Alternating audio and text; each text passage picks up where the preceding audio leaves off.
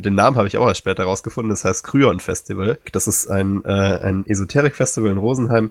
Ähm, das findet zweimal im Jahr statt, im Frühjahr und im Herbst, und wird veranstaltet von der Kryon-Schule. Es gibt, glaube ich, äh, vier anerkannte Medien, ähm, die mit Kryon reden dürfen. Und eins dieser Medien ist, äh, ist eine Frau aus Rosenheim. Ähm, und äh, die hat eine, eine Schule dazu aufgemacht, nämlich diese Kryon-Schule. Und die veranstalten jetzt dort so, sozusagen dieses Kryon-Festival äh, halbjährlich. Äh, Finde ich auf jeden Fall sehr spannend. Wusste ich auch nicht. Anscheinend ist, äh, ist äh, die Gegend um München herum eh Esoterik-Hauptstadt. Es gibt in Deutschland acht, äh, 800 äh, bekannte Esoterik-Vereine ähm, und äh, über 600 sind in der Gegend um München.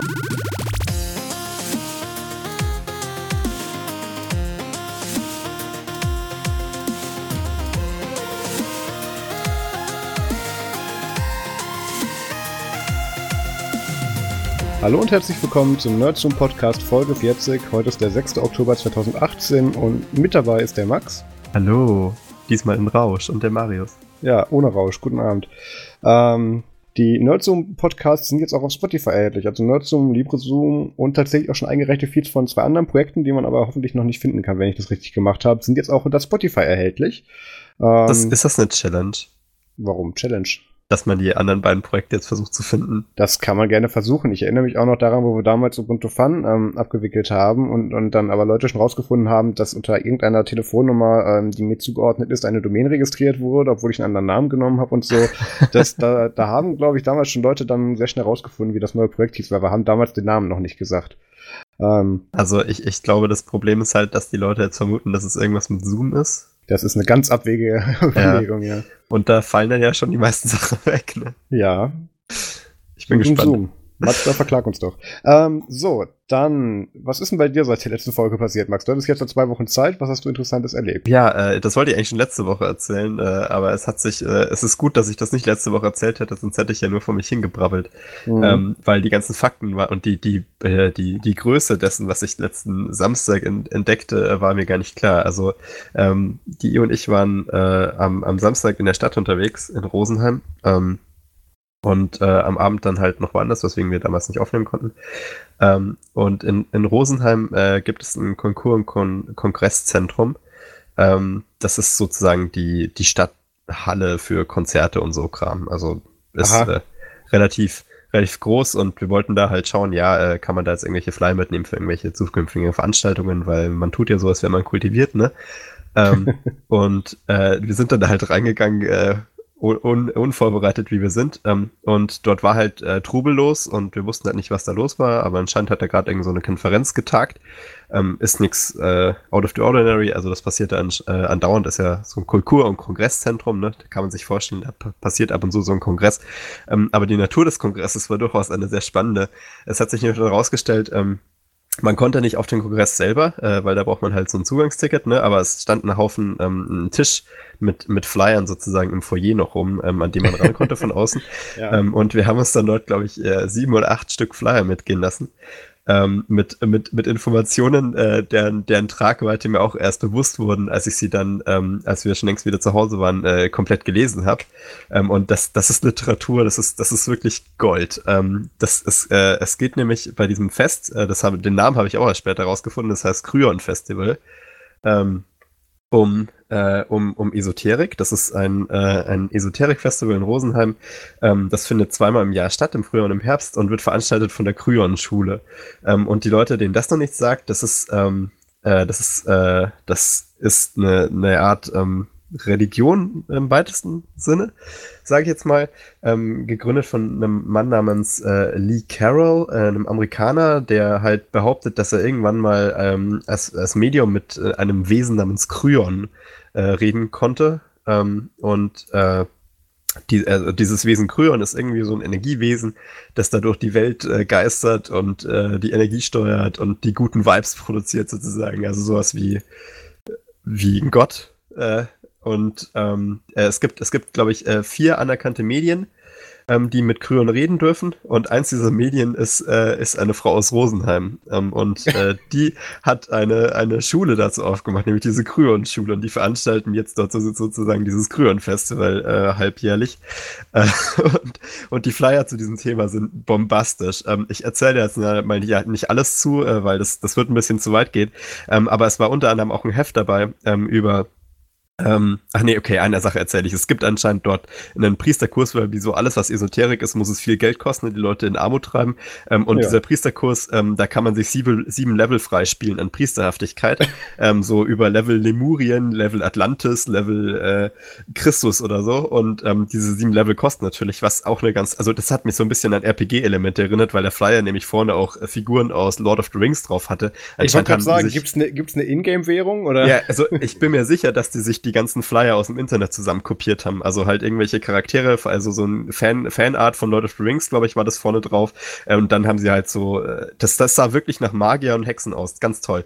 Ähm, und man kann sich diese Level halt freispielen. Aber die beste Broschüre war eine über Pyramiden in Bosnien. Da müsst ihr mal auf Wikipedia draufgehen. Ganz genial. Das ist so eine Verschwörungstheorie, dass es äh, Pyramiden in Bosnien gibt, die älter sind als die in Ägypten. Ähm, auch von Aliens erbaut, irgendwie mit diesem Kryon und so. Und dort ähm, äh, und, und diese, in diese auf diesen Pyramiden ähm, da, da ging dieses Heft das, dieses Magazin drüber von einer Frau die dorthin gereist ist um sich das anzuschauen. Ähm, da äh, soll es einen Strahl geben der sich gen Himmel, Himmel er, errichtet ein Strahl aus aus äh, aus Funkwellen sozusagen die in 28 Gigahertz äh, Quatsch 28 Kilohertz senden. 28 Kilohertz Funkstrahlen äh, in, direkt in den Himmel hinein. Und das soll äh, eine sehr gute energiereiche Frequenz sein. Ich kann es ja nicht beurteilen ich bin ja nicht angeweiht. Aber ähm, also sehr energiereich und es gibt einen Forscher, ich mache hier gerade Anführungszeichen, wenn man es nicht sieht, mhm. Ne, äh, und der hat ein Paper geschrieben, äh, das behauptet, dass ähm, diese 28 Kilohertz Frequenz ähm, äh, Informationen übertragen kann mit, mit der, und das ist jetzt ein 1 zu 1 Zitat aus diesem Heft, mit der 10 Milliardenfachen Lichtgeschwindigkeit. Ähm, fand ich äh, toll. Also ich kann mir vorstellen, dass das, äh, dass das, dass das 5G um einiges übertrifft dort oben. Ich wollte gerade sagen, Lichtwellenleiter mal anders, ne? Das ja, also ja da, da, das ist im Endeffekt äh, zwei, 10 Milliarden G schon sozusagen. Also da, da, da, da werden die ganzen Handyhersteller wahrscheinlich demnächst nach, nach Bosnien pilgern, um sich das mal anzuschauen. Ähm, aber dieser Kryon hat da wohl sich eine echt gute Leitung hergelegt, äh, mhm. wahrscheinlich, um, um besser, besser Netflix zu gucken. Ähm, äh, Finde ich äh, auf jeden Fall sehr spannend. Wusste ich auch nicht. Anscheinend ist, äh, ist äh, die Gegend um München herum eh Esoterik-Hauptstadt. Es gibt in Deutschland acht, äh, 800 äh, bekannte Esoterik-Vereine ähm, und äh, über 600 sind in der Gegend um München. Also wir sind ähm, esoterisch gut, gut, gut dabei. Ähm, also äh, ja, ich, ich, ich kann das auch äh, Leuten nur mal nahelegen, äh, sich da ein bisschen mit auseinanderzusetzen. Es ist faszinierend, äh, was, äh, was man Leuten alles verkaufen kann. Ähm, und äh, dieses Kryon-Festival hat mir auf jeden Fall die Augen geöffnet. Ich bin sozusagen jetzt äh, awoken, wie, wie man in der Esoterik sagt. Ich bin woke. Was hast du denn gemacht, Marius? Äh, ja, wie soll ich das denn jetzt toppen? Ähm, also, ich habe mir ein neues iPhone gekauft. Ist ja auch religiös. Ne? Ja, ich wollte gerade sagen, ich habe mich auch inspirieren lassen. Ähm, nein, so neu ist das gar nicht. Ähm, ich hatte ja das iPhone 7 Plus bisher in der 256 GB der damaligen Maximalausstattung und ähm, habe jetzt so gedacht, es wird mal langsam Zeit für ein Upgrade, weil war wieder schon ein bisschen alt und habe mir dann das, äh, wir haben ja vor ein paar Wochen über das iPhone 10s äh, und das iPhone 10a gesprochen ähm, mhm. und habe festgestellt, ähm, dass mir von dem Max weder, also jetzt nicht, äh, gut, ich weiß nicht, ob man mit dir von Formfaktor reden kann, aber äh, dass mir sowohl bei dem 10S Max als auch bei, den, bei, dem, äh, bei dem 10S nicht so richtig der Formfaktor gefällt, im, im Sinne von, ähm, Warte mal, das muss man andersrum anfangen. Der Unterschied war ja im Gegensatz zu den vorherigen Releases von, von neuen iPhone-Generationen, dass dieses Mal das 10S und 10S Max quasi bis auf den Akku keinerlei Leistungsunterschied und äh, Hardwareunterschied hatte. Okay. Und deswegen, ich bin ja immer mit der, mit der Plus-Variante der iPhones gegangen, weil die halt eine bessere Kamera hatten, einen besseren Akku und so weiter. Und ähm, habe mir dann aber gedacht, ähm, weil gerade Apple hat ja mit dem Release vom, vom 10S Max und vom 10S die iPhone äh, 10s aus dem Sortiment genommen. Und deswegen verkaufen die gerade alle Händler gerade so einigermaßen billig ab. Aha. Und habe dann gedacht, okay, so ein ganz großes Update ist es jetzt auch wieder nicht. Allerdings vom, vom iPhone 7 Plus auf das iPhone 10, was ich mir jetzt gekauft habe, ist es tatsächlich schon ein signifikantes Update. Ja, das sind drei Nummern. Mm, nicht ganz, weil die wurden ja mit zugleich zeitgleich ja. mit dem 8 und dem 8 Plus vorgestellt. Aber trotzdem, das war ein ganz groß genuges Update und da habe ich das verglichen mit dem mit dem 10S, äh, mit der das das 10 mit dem 10S und habe dann festgestellt, ja, äh, das ist der Preisunterschied für die, für die neue Leistung ist mir das dann nicht wert und habe mir deswegen dann das 10S gekauft, auch in der 256 Gigabyte Variante und ich bin sehr happy damit. Ähm, also ich merke auch, dass du ja. wirklich ganz brav immer 10 sagst. Ja, wir das, reden nachher äh, auch über, über Telegram 10 und nee, diesmal nicht. Ähm, Nee, ich, ich muss sagen, ich habe jetzt da, ähm, eigentlich hatte ich geplant, dass in der letzten Woche geplant, dass ich mein Handy, mein altes iPhone 7 Plus, ähm, äh, hier dann für, für irgendwelchen äh, Zuhörer, die es gerne kaufen möchten, zum, äh, äh, zum, äh, ja, zum Kauf anbiete.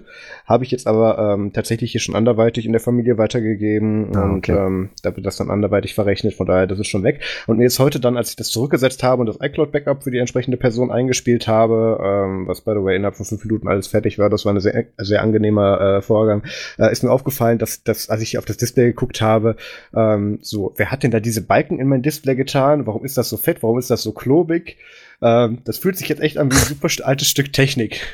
Echt? Weil du hast halt beim iPhone X so eine Screen-to-Body-Ratio, ich weiß nicht, aber da ist nicht viel Gehäuse, was nicht Display ist. Also du, du fühlst einen starken Unterschied zwischen iPhone 7 und iPhone 10. Ja, definitiv. Okay, das ist äh, interessant. Definitiv, definitiv. Also ich fand das iPhone 7 jetzt auch nicht wirklich klobig oder äh, Nee, super, aber wenn du halt. Super hässlich das hat ja nicht den Grund, dass das un unbedingt, äh, also es hat natürlich ein etwas größeres Display, ja, einfach Grund der, der Screenshot-Body-Ratio. Allerdings der Unterschied macht ist, dass du, wenn du es in der Hand hältst, erstmal noch so ein bisschen was, den, den Teil, den du in der Hand hast, der Großteil davon der Rahmen ist. Also du hast oben die Balken, du hast unten die Balken und das hat noch ein bisschen was an den Seiten. Und das hast du jetzt halt beim iPhone 10 gar nicht mehr. Unten ist da, ist da, lass da 5 Millimeter oder so. Nee, es ist weitaus weniger. Ähm, das ist sogar schon die Kurve. Im Prinzip die gesamte Vorderseite, bis auf eben die Notch oben, die du nach ein paar Tagen absolut nicht mehr siehst, ähm, ist, ist da halt einfach absolut nur Display. Lässt sich das, das dann, ja. dann überhaupt noch ähm, also ich meine, du kannst ja irgendwann, also ich meine, mehr als beim iPhone X an Display auf so ein Gerät zu packen, ist ja physikalisch ja irgendwann nicht mehr möglich, weil du ja, gut, hast sie werden die Notch kleiner machen und die Geräte selber größer machen, siehe XS Max. Ja, aber ich meine, also dieses, dieses Verschwinden vom Balken ähm, wirst du ja nicht mehr haben können als Gefühl. Also vielleicht ist es sozusagen schon die fast letzte Generation, äh, wo du sowas mitbekommst. Nein, Johnny Alfeuchter Traum ist ja, dass wir irgendwann nur noch mit irgendwelchen Glasplatten äh, durch die Gegend laufen, wo alles integriert ist. So wie in diesem Sci-Fi-Film. Ja, what, it, what if it could be Square oder so, wird dann, dann wird er irgendein iPhone-Release absagen. Ist aber egal. Ähm, nee. Ich habe das noch nie verstanden, warum man in der Zukunft durchsichtige Displays verwenden soll. Das äh, erscheint mir eher störend, weil du ja im Hintergrund. Ja, was, mich so, was mich so irritiert, dass wir auch in den Filmen dann entweder JSON oder HTML-Sprache zum Programmieren benutzen immer. Das ist seltsam. Die, ja, ja, also irgendwie, das geht auch in der Zukunft nicht weg. Das finde ich fast ja. realistisch. Also das ich stimmt. kann mir vorstellen, irgendwie das nächste Raumschiff fliegt wahrscheinlich allein in, in JS. Ähm, ich habe Angst, aber das ist wahrscheinlich die Zukunft, auf die wir zusteuern. Ja, Internet Explorer werden wir auch nicht loswerden. Ähm, ja, jedenfalls, ich habe ein neues iPhone. Explorer bekommt eine ganz neue Bedeutung in dem Fall. das stimmt. Ähm, und es ist noch was Neues passiert. Und dann muss ich dich mal direkt fragen, Max, fühlt sich irgendwas anders an? Äh. Äh. Nee. Bist du dir sicher? Also jetzt nicht, weil. Also das hat jetzt nichts mit deinem Esoterikkurs da zu tun, sondern ähm, Nerdzoom ist jetzt nicht mehr bei Strato gehostet. Ach so? Mhm, wir haben also, den Hoster gewechselt. Das ging aber smooth. Ähm, tatsächlich ja, da werde ich gleich ein bisschen drüber reden. Und zwar wirklich über Nacht. Heute Morgen hat der Wechsel stattgefunden. Ähm, es, es war so, da muss ich kurz ausholen. Ähm, ich habe so ein kleines Problem mit Strato. Die haben bisher eigentlich, war das immer so servicetechnisch, war das so in Ordnung. Leistung und Uptime ging auch okay. Äh, alle die ganzen Ladezeiten hätten ein bisschen besser sein können. Das waren irgendwie 4,3 Sekunden oder mhm. so. Das, das war aber, wo ich gesagt habe, so hochfrequent und hochverfügbar sind wir auch wieder nicht. Das ist, ist mir jetzt erstmal egal. Ja. Ähm, so, und dann hatten wir jetzt aber letztens den Fall, ähm, Max, du wirst dich erinnern, auf der Gamescom äh, habe ich versucht, ein SQL-Datenbank-Backup von Nerdsum zu ziehen. Erinnere mich. Und das hat nicht funktioniert mit der tollen Fehlermeldung im PHP mal Admin, Error 500, sorry. Ja, was im Prinzip nur eine bessere entschuldigt. Über, ja, was im Prinzip nur eine bessere Übersetzung ist von der Server hat selber keine Ahnung, was schiefgegangen ist. Guck mal selber, wie du weiterkommst.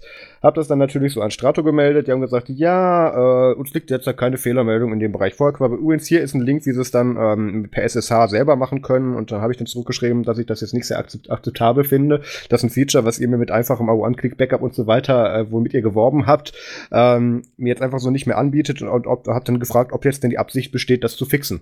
Ähm, ich musste dann noch so zwei, drei Zirkel hin und her nehmen, wurde dann irgendwann an, an einer von diesen Callcenter-Typen dann da eskaliert. Ähm, weil ich gesagt habe, ich gehe jetzt hier nicht weg, bis ich eine Aussage dafür, davon kriege, ob ihr mir dieses Feature, womit ihr gewerben, geworben habt und was auch meiner Meinung nach im Leistungsvertrag drinsteht, das Lastenheft habe ich nämlich auch noch liegen, ähm, ob ihr das jetzt erbringt oder nicht. Und da ähm, wurde dann gesagt, ja, äh, wir schalten uns jetzt mal auf, Herr Quabeck, und ähm, da habe ich dann eben eine Supportfreigabe dann erteilt, eben, damit die sich bei mir einschalten können in das Interface und so. Ähm, und habe dann ein paar Tage später, nachdem ich dann noch zweimal nachgefragt habe, eine Info bekommen mit, ja, wir konnten den Fehler nicht nachvollziehen. So, habe ich gedacht, okay, vielleicht haben sie es zwischenzeitlich im Hintergrund was geupdatet und es war automatisch gefixt dadurch. Bin in mein Interface gegangen, habe auf Backup äh, geklickt und äh, habe den Fehler 500 Sorry bekommen. Und ähm, da war dann gut. Da hatte ich dann keinen Bock mehr drauf. Ähm, dann gab es noch so ein paar Schwierigkeiten, was, was äh, den Zahlungseinzug betraf, womit dann sogar meiner Meinung nach unrechtmäßig dann eine Mahnung getriggert wurde. Ähm, das, das sind alles so unschöne Sachen. Ähm, so, und jetzt kommt äh, das Spannende zu unserem neuen Hoster. Ähm, wir sind ab jetzt gehostet bei VP Projects. Ähm, und zwar ist, ist das? das? ein Service, wie Max gerade schon mit draufklicken festgestellt hat. Ähm, ist das die Firma von unserem lieben Kollegen Matthias Kurz. Ah. Ja. Und ähm, ich bin da letztes Mal drauf, weil ich, ich habe ich hab mir äh, auch auf den WordCamps habe ich mir natürlich Angebote von allen möglichen Hostern, die da rumliefen, geben lassen und das hat mich alles nicht so überzeugt, weil das gleiche abzüglich jetzt, weil wir sich ein paar Sekunden besserer Ladezeit, so ein, zwei, äh, hätte ich auch alles selber machen können. Und ähm, da ich jetzt aber absolut unzufrieden mit Strato war und von diesem Hoster weg wollte, ja. ähm, ganz einfach auch davon, weil ähm, ich mittlerweile damit, wo auch planungsmäßig Nerdsum hingeht, ich es nicht vertreten kann, dass wir ohne Backup rumlaufen können und produktiv sind. Ähm, abgesehen davon, dass ich ja bei Strato regelmäßig die PHP-Einstellungen abschießen und dann plötzlich die Seiten nicht erreichbar sind, wo dann mittlerweile auch andere Dienste die, wie iTunes oder so, die hier eben dranhängen, dann sagen, äh, deine Seite ist nicht mehr erreichbar, ich cancel mal hier eben deinen Dienst. Ähm, das sind alles Sachen, die können wir uns so nicht leisten. Ähm, und da habe ich dann eben äh, mit diesen ganzen äh, Hosting-Anbietern auf dem WordCamp dann eben so gesprochen, habe mir Angebote liefern lassen, aber das, das hat mich halt nicht so wirklich überzeugt. Das, das hätte ich alles so gesagt, okay, wenn mich sowas extrem stört, dann kriege ich das auch irgendwie bei Strato selber eingeprügelt. Und ja. dann hatte ich eben die Wahl mit entweder ich klicke mir jetzt bei Hetzen eine Maschine und mache den Scheiß komplett selber, ähm, wo ich ehrlich gesagt keine Lust habe. Äh, wir haben genug anderes zu tun, ähm, als auch noch die Infrastrukturbereitstellung. Und dann bin ich eben ähm, mit Matthias nochmal in Kontakt gewesen und ähm, hat mir dann auch nochmal von seinem Projekt erzählt und ich habe mir dann da eben ein Angebot geben lassen. Das sah gut aus. Er hat mir dann auch dann direkt dann auch noch äh, gestern Abend, also wirklich, der, der Umzug ist erst ein paar Stunden her, hat mir dann gestern Abend um 23 Uhr dann noch im Teamspeak, äh, bis irgendwie um 2 Uhr nachts saßen wir dann da noch, hat mir alles erzählt, was wir machen können. Da habe ich gesagt, okay, du hast da einen kostenlosen Testmonat, dann versuchen wir das jetzt doch mal. Und ähm, also ja. gerade laufen wir auf, den, auf dem äh, kostenlosen Testmonat. Genau, gerade laufen, ja, also ich, ich habe ich hab vor, den Service zu verlängern. Ähm, du musst aber, ich muss dir mal kurz sagen, wie dieser, Ab, äh, wie dieser Migrationsprozess vonstatten ging. Ich habe dem Matthias, ähm, weil bei, seiner, äh, bei seinen Angeboten ist auch tatsächlich eine, um, Migration, also ein Umzugsservice mit drin. Ähm, das erforderte, dass ich dem Matthias einen Admin-Account bei, bei, bei, bei uns im WordPress-Interface einrichte. Ja. Dann habe ich dem Admin-Zugang bei meiner Strato-Interface gegeben, weil er musste dann natürlich auch die Domains und A-Name-Records und so weiter umstellen. Und ähm, hat dann noch, hat das dann wirklich dann innerhalb von den paar Minuten, bis das gebraucht hat, bis das SSL-Zertifikat geupdatet wurde, weil das SSL-Zertifikat kommt ja vom Server, nicht von, vom Domain, ähm, hat das dann eben alles bei sich migriert innerhalb von einem Abend und äh, oder vor, vor ein paar Stunden in der Nacht und hat das heute Morgen dann so live geschickt nach ein paar Tests. Und unsere Ladezeiten haben sich sehr, sehr viel verbessert, muss man sagen. Ich bin auch sehr gespannt, äh, ob man das bei den Podcast-Downloads merken wird, weil gerade bei größeren Files sieht man es dann ja. Ähm, Cool. Ja, jedenfalls, das, das war eine runde Geschichte. Ähm, vielen lieben Dank an den Matthias, dass er sich da so spontan für Zeit genommen hat und das so konsequent und, und, und äh, äh, auf jeden Fall auch professionell hier durchgezogen hat. Und ich denke, da haben wir einen sehr guten neuen Partner mitgefunden. Ja, also muss ich noch rausfinden, wie ich das ganze Zeugs bei Strato jetzt storniere und sobald ich bei Strato die Domains abbezahlt habe, wandern die auch rüber zu WP Projects. Also ich finde es bis jetzt äh, sehr funktionabel. Ja, definitiv. Vor allem mit, mit, äh, mit dem Service von Matthias muss man auch sagen, der ist halt wirklich auf, wie der Name WP Project schon sagt, auf WordPress-Installationen halt wirklich auch äh, ausgelegt. Da läuft, darunter läuft da ein Plesk, das ist ein, ähm, das ist nicht zu verwechseln, wie ich es gerne mal mache mit dem Plex Media Server, sondern Plesk ist ein, ist ein Verwaltungssystem für WordPress. Das heißt, du hast da eine ganz angepasste Nginx, Apache-Konfiguration und so weiter wirklich optimiert für den, für den Betrieb von WordPress-Instanzen. Mit, mit ganz vielen äh, Sachen, die man ins Detail einstellen kann und so. Da habe ich mich noch gar nicht selbst komplett durchgeklickt, aber der Performance-Unterschied ist auf jeden Fall messbar. Ach, du hast jetzt äh, direkt sozusagen einen Plesk-Zugang, äh, um das ja, ganze ja, ja, ja. zu managen. Genau, ah. das, das gehört bei dem Paket dazu. Cool. Dann sind auch noch solche Sachen dabei. Ich will ja jetzt kein komplettes Werbepaket hier draus machen, weil das, da reden wir eventuell mal ein andermal drüber. Aber da sind so Sachen dabei, ähm, wie du das, du hast so eine Staging-Umgebung, das heißt, du kannst AB-Testing machen, du kannst Tests machen, bevor du ausrollst und so mhm. mit einem Klick umschalten. Du hast ein automatisches Backup mit drin, was, wo ich jetzt natürlich sehr hinterher war, dass wir das haben. Ähm, und, und halt wirklich halt die, vor allem, was für mich dann auch wirklich der ausschlaggebende Punkt war, weswegen ich mich auf den WordCamps nicht für einen von den Anbietern äh, entschieden habe, ist, ich habe da mit Matthias einen Freund hinten dran, dem ich auf jeden Fall vertraue, ähm, dass der erstens von kompetent genug ist, das so durchzuführen. Ähm, und, und zweitens, dem ich natürlich auch damit vertraue. Und das haben die anderen Anbieter eben nicht gehabt. Das Vertrauen ist immer ein wichtiges Argument. Ja, genau. Vor allem bei kritischer Infrastruktur. Ja, und jetzt hoffe ich, dass dieser Eindruck sich so erhärten wird über die nächsten Monate. Ähm, aber ich gehe da aktuell stark von aus. So, dann kommen wir mal, machen wir mal weiter im Text hier. Wir haben Feedback bekommen. Äh, wir lesen dieses Mal mal nur die Kommentare auf nutzung.de vor. Max, willst du den vorlesen? Der warte, Peter warte, Mack hat kommentiert. Peter Mack hat kommentiert. Das lädt ja so schnell, da kann ich es auch direkt, während wir reden, noch aufmachen. Äh, Peter schreibt, eine weitere unterhaltsame Folge, vielen Dank. Eine kurze Anmerkung zur Briefwahlsache äh, der Bayerischen Landtagswahl. Der QR-Code betrifft in der München-Implementierung wahrscheinlich nur München. Gab es bei vorigen Wahlen auch schon so. Warum? Der Link führt auf Formulare zu, äh, formulare.münchen.de. Die Informationen, die im Formular dann ausgeführt, äh, vorausgefüllt sind, kommen über die URL mit. Siehe äh, Beispiel, hässliche Großschrift äh, zur Deutung. Ja, also man kann sich da sozusagen diese ähm, URL äh, angucken, die im Endeffekt halt mit einzelnen Tags äh, die Informationen äh, vorausfüllt, die man davor mühseligst von Hand äh, eingeben musste.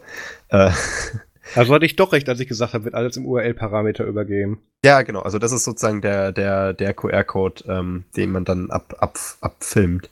Äh, mhm. Der Grund, warum es äh, wahrscheinlich bei ihm funktioniert und bei mir nicht mehr, ist, dass das äh, abhängig ist äh, vom, vom Kommunalanbieter. Ich habe mir gedacht, ja, das hätten sie jetzt wenigstens sozusagen auf Landesebene gemacht, aber das ist tatsächlich auch eine Sache, die von Kommune zu Kommune unterschiedlich ist. Das war mir auch davor nicht so bekannt.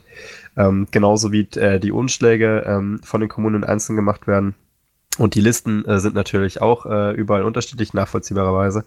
Aber also da existiert sozusagen sehr viel Wildwuchs, was auch diese Online-Implementierung angeht. Und die Bedingungen, wie man so einen Online, äh, wie man so einen äh, wie man so eine Briefwahl äh, beantragen kann und so, sind auch äh, wirklich von Gemeinde zu Gemeinde unterschiedlich. Sehr, sehr verwirrend, äh, vor allem für so Leute, die, die, äh, die denken, ja, kann man das denn nicht auf Landesebene machen, aber Offensichtlich sind wir noch nicht ganz da, aber es ist, es ist in meinen Augen schon. Hey, aber, aber äh, euer Dorfheini da, äh, euer Dorfältester will ja jetzt zum Mond. Ja, ja, also da, da, das ist ja auch äh, Zukunft, ne? Ich meine, ähm, von manche munkeln auch, Söder sucht seinen Heimatplaneten, aber. Das äh, habe ich auch schon gehört. Ähm, fand ich, fand ich äh, interessant, ähm, aber ich, ich, ich bin mir noch nicht ganz sicher, dass, äh, dass, äh, dass der Söder nicht äh, vielleicht äh, sozusagen alle anderen auf andere Planeten schicken möchte und hier alleine sein will. Ich wollte gerade sagen, kann man das irgendwie, kann man das irgendwie nominieren irgendwie? Wer so Big Brother House, wer muss mit? Ich bin mir sicher, dass das würde ich mir angucken. Das stimmt. Also da, da hätte ich Bock zu, ja. Na gut, aber es ist ein weiteres uh, äh, Beispiel way, dafür, wie, wie Online-Wahl nicht funktioniert hier. By, by the way, äh, wenn, wir, wenn wir schon dabei sind äh, mit dieser Söder-Flagge, ich habe äh, tatsächlich ähm, schon eine Implementierung von dieser Söder-Flagge im Kerbal Space Program gesehen. Also man kann jetzt im Kerbal Space Program äh, als, als äh, die Boyan One spielen, Bavaria One spielen äh, und diese Flagge dann auf dem Mond platzieren. Haben schon mehrere Leute gemacht. Äh, ich unterstütze diesen Vorschlag. Sehr, sehr, sehr lustig. Gut, gut gemacht, Kinder. Nicht schlecht. Ja. Wenn ihr auch Feedback habt, dann könnt ihr einfach unter diesem Podcast auf nerdsum.de kommentieren oder kommt auch in unsere Telegram-Gruppe unter nerdsum.de slash telegram und in ganz altmodischen Fällen nehmen wir auch noch E-Mail-Schriftverkehr an unter podcast.nerdsum.de. Oder ihr schickt uns QR-Codes per Brief. Ja. Ähm, ich trage mal deine Adresse in den Impressum ein, wenn das für dich in Ordnung ist. Wir machen, okay. wir machen so ein Post, Postfach auf den Cayman Islands. Ja, noch nicht. ähm, so, dann kommen wir mal zu den Themen. Ähm, der Torben Stefan hat einen Artikel auf nerdsum.de geschrieben, nämlich hat er sich mal mit dem Community Manager und Marketing äh, Verantwortlichen von Wire, nämlich Sim Teller, unterhalten und hat da unter anderem solche Sachen in, äh, zu Wire äh, abgefragt, wie es denn dazu kam, dass die Sachen jetzt Open Source waren, obwohl das gar äh, Open Source gemacht wurden, auch serverseitig, obwohl das erst gar nicht das angedachte Ziel war.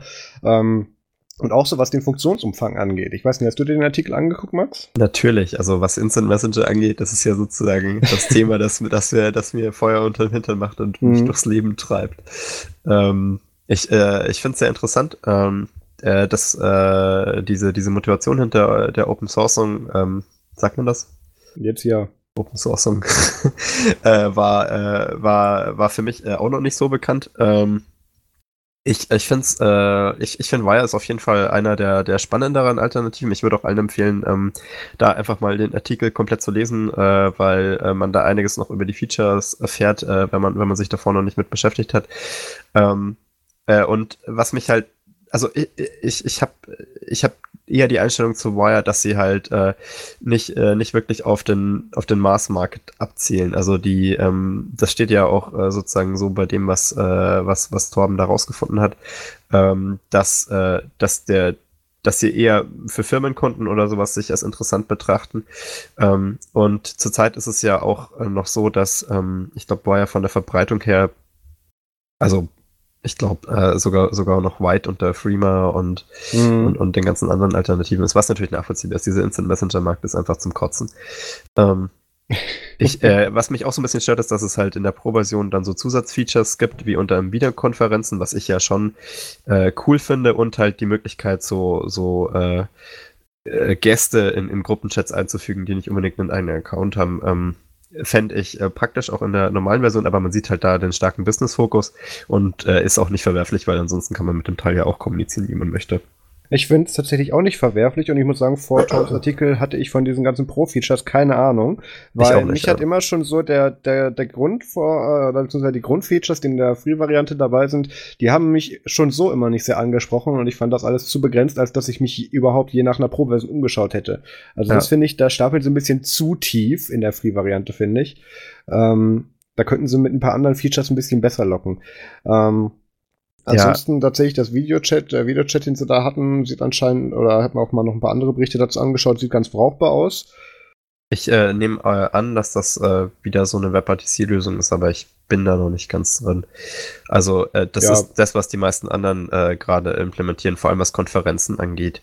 Ist halt äh, ein bisschen schwierig, ähm, weil WebRTC Peer-to-Peer-Kommunikation ist ja relativ schnell hingeklatscht, aber bei einer Videokonferenz wird es dann halt doch ein bisschen komplexer.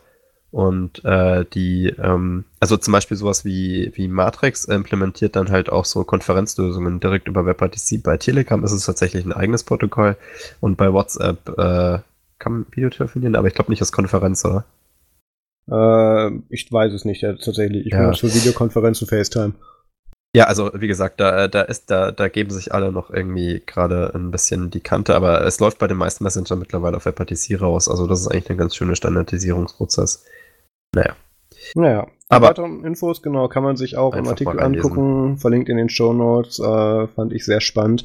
Wir hatten diese Woche tatsächlich noch einen interessanten Gastartikel.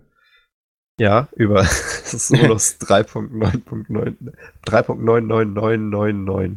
Nee, 3.9999. Ja, ich war schon, ich war schon eine Version weiter. Genau. Äh, Die kommt erst noch.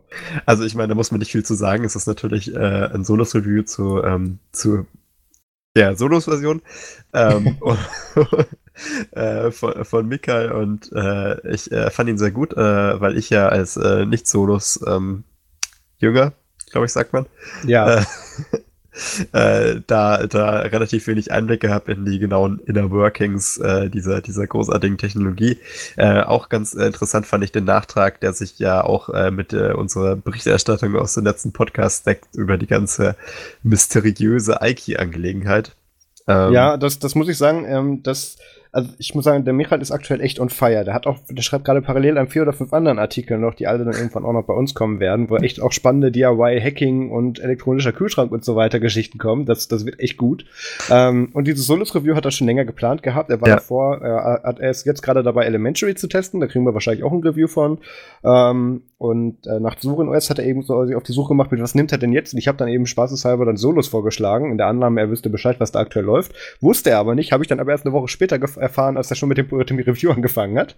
Und ah. habe ihm dann aber gesagt, ähm, ja, bitte guck dir jetzt aber nichts an, was mit der Community zu tun hat, sondern tu das erstmal ganz objektiv, ohne diese, ohne diese Infos erstmal für das, was es ist, reviewen.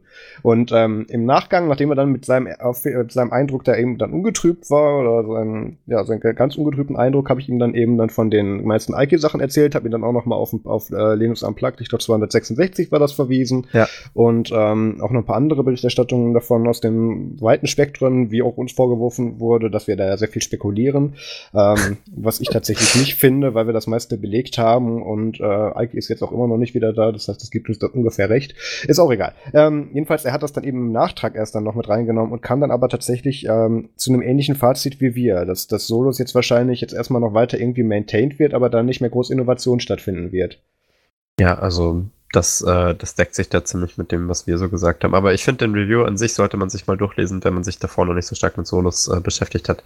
Das stimmt. Heiße Empfehlung. Ähm, auch viele coole Screenshots. Äh, cooles. Ist das das Standardthema von Solos? Das ist schon Nein, sexy. er hat das Dark-Theme davon ah, reingemacht. Ah, okay. eigentlich, ist da, eigentlich da ist da ein helles Theme drin. Ich habe das erst zu spät gesehen. Ich wollte eigentlich die Stock-Screenshots haben.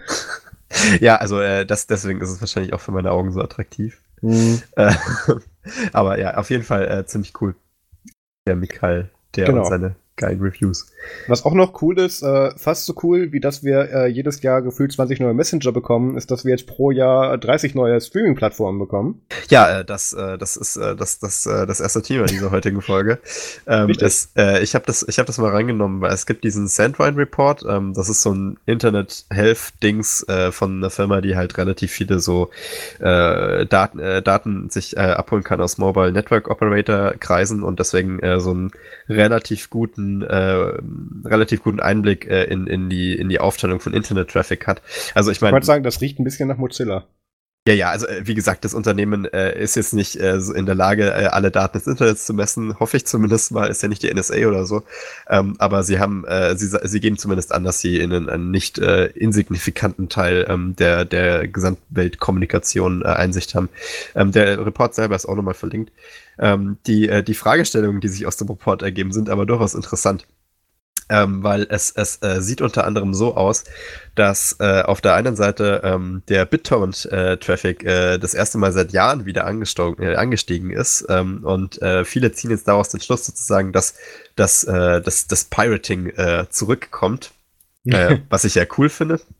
Er hat ja, hat ja, war hier schon lange am, am Krepieren so langsam. Alle dachten sich so, jetzt mit Netflix kann man die Sachen so einfach runterladen. Da, da ist das dann jetzt schon egal. Da muss man nicht mehr piraten. Aber wir haben ja, wir reden ja häufiger drüber, ähm, diese ganzen Exklusivgeschichten, äh, die jetzt jede einzelne Streaming-Plattform macht und vor allem auch ähm, die ganzen Prozesse, ähm, die, äh, die jetzt äh, losgetreten wurden von anderen Firmen, die jetzt auch Streaming-Plattformen äh, bieten wollen, äh, führen jetzt halt sozusagen die Leute vielleicht wieder dazu zu sagen, ey, also bevor ich jetzt hier äh, für meine 8, 9, 10 Streaming-Plattformen im Monat äh, 90 Euro ausgebe, ähm, hole ich mir den Kram lieber so wie, wie früher.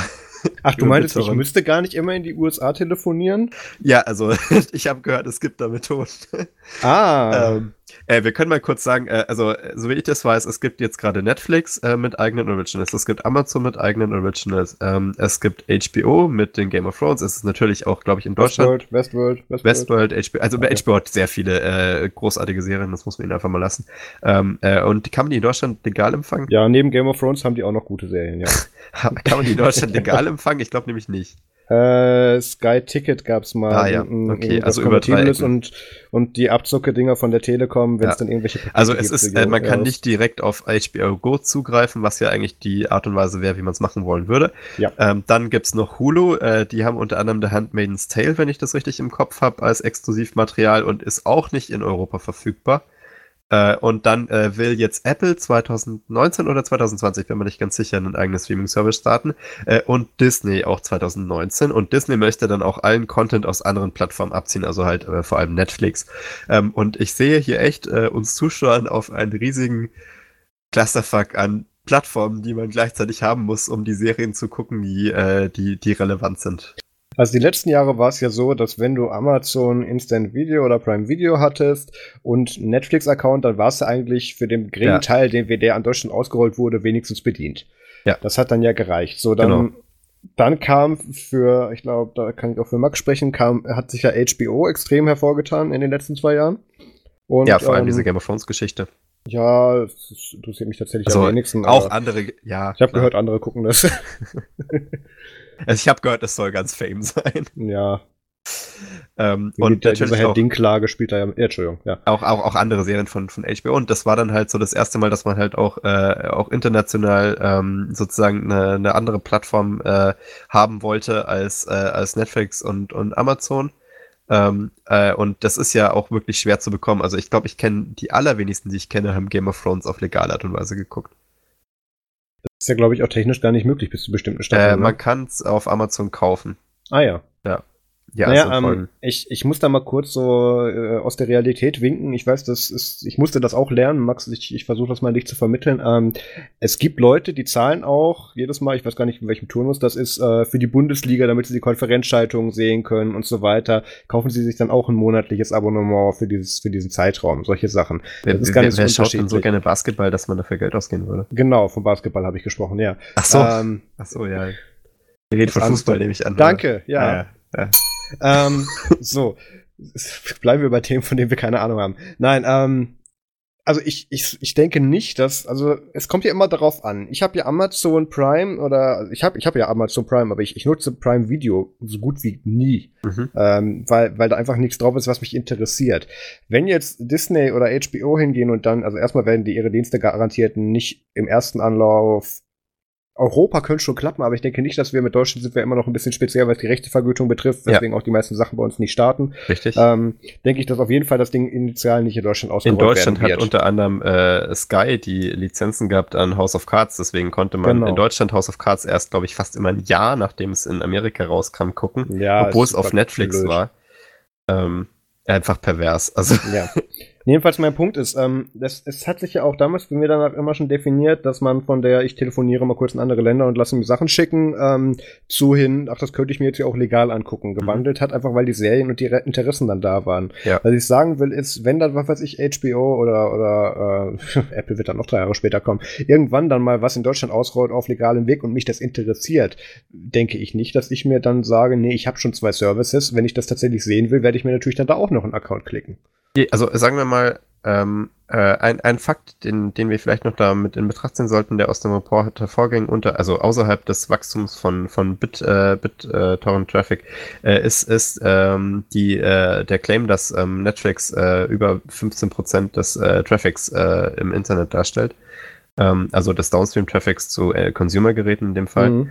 Ähm, und das ist äh, in meinen Augen ja auch ein Indiz dafür, dass dieses, dass dieses Online-Streaming sozusagen äh, sich mittlerweile wirklich auch gesellschaftlich sehr, sehr breit gestreut verteilt hat. Es gab ja in den letzten Jahren immer noch viele Leute, die halt da nicht drauf aufgesprungen sind, auf diesen Train, auf diesen Hype-Train. Ähm, aber mittlerweile scheint sich ähm, vor allem Netflix halt auch sehr, sehr stark etabliert zu haben in dem Feld ähm, und äh, auch, auch äh, in gesellschaftlichen vorgerückt zu sein, die wir äh, sonst immer vergessen äh, mit unserem total Bubble-Gedenke.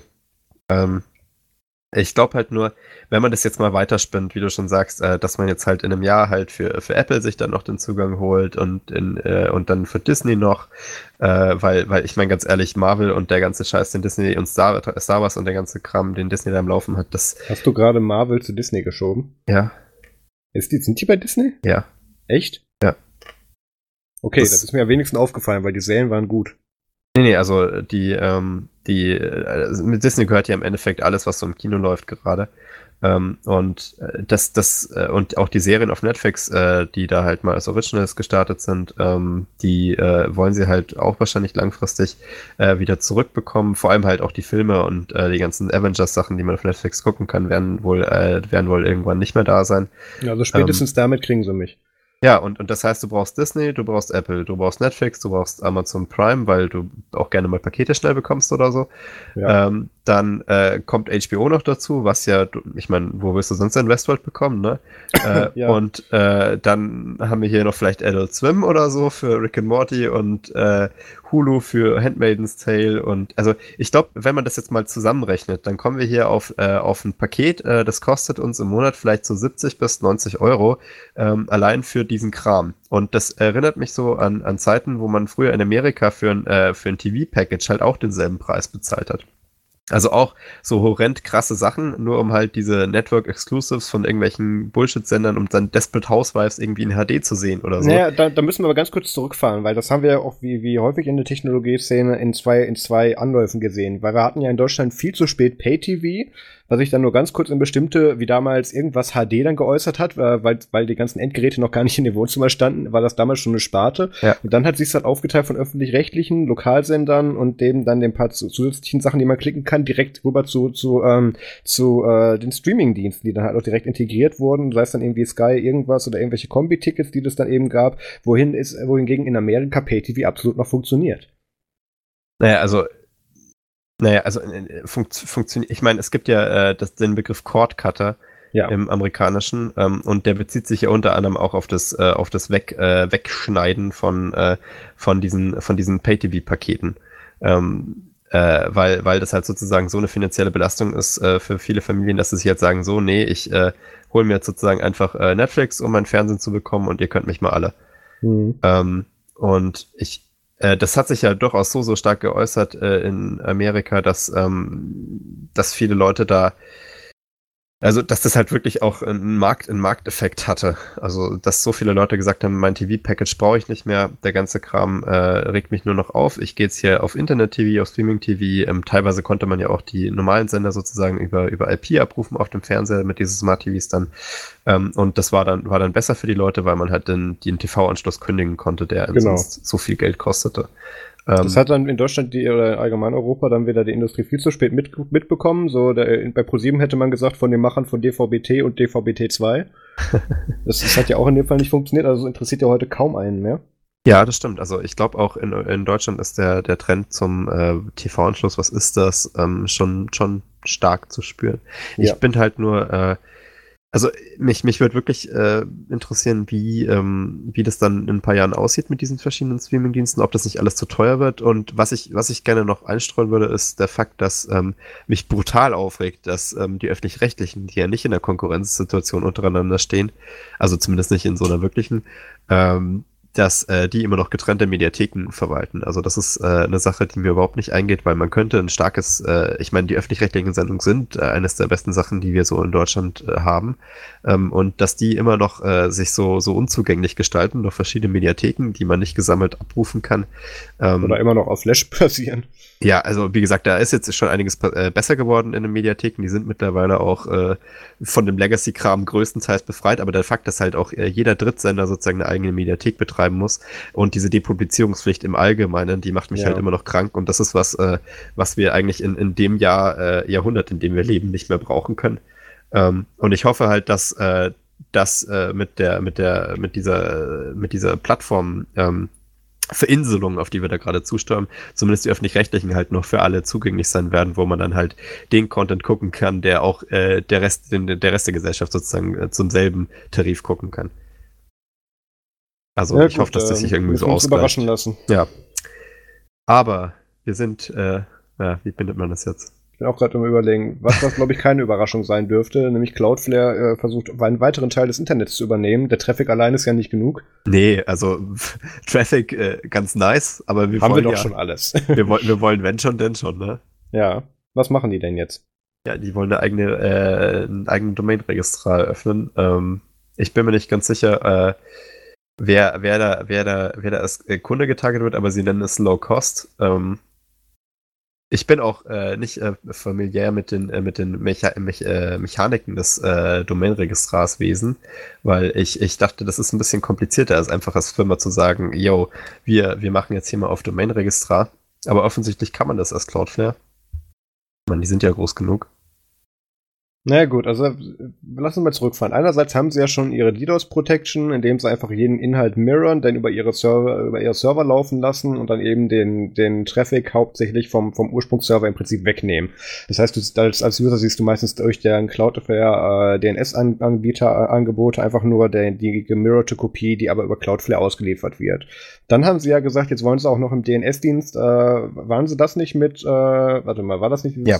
DNS Gott, Ich habe die Adresse schon wieder vergessen. Ja, HTTPS, genau. genau. Ähm, und, und jetzt dann auch noch eben Domain-Registrar. Also sagen wir es mal so, die verdienen sich dumm und dämlich mit ihren Services, denen gehört schon der ganze Traffic. Ähm, Und wie das dann normal, normal läuft bei großen Unternehmen, dann nimmt man sich halt noch den Rest, wenn man schon dabei ist. Von daher, ähm, ich, meine, wo du deine Domain liegen hast, wenn der ganze Traffic eh schon darüber läuft, ist eigentlich egal, wenn sie da jetzt da eben noch ein günstiges und dann überkompetitives Angebot schaffen können.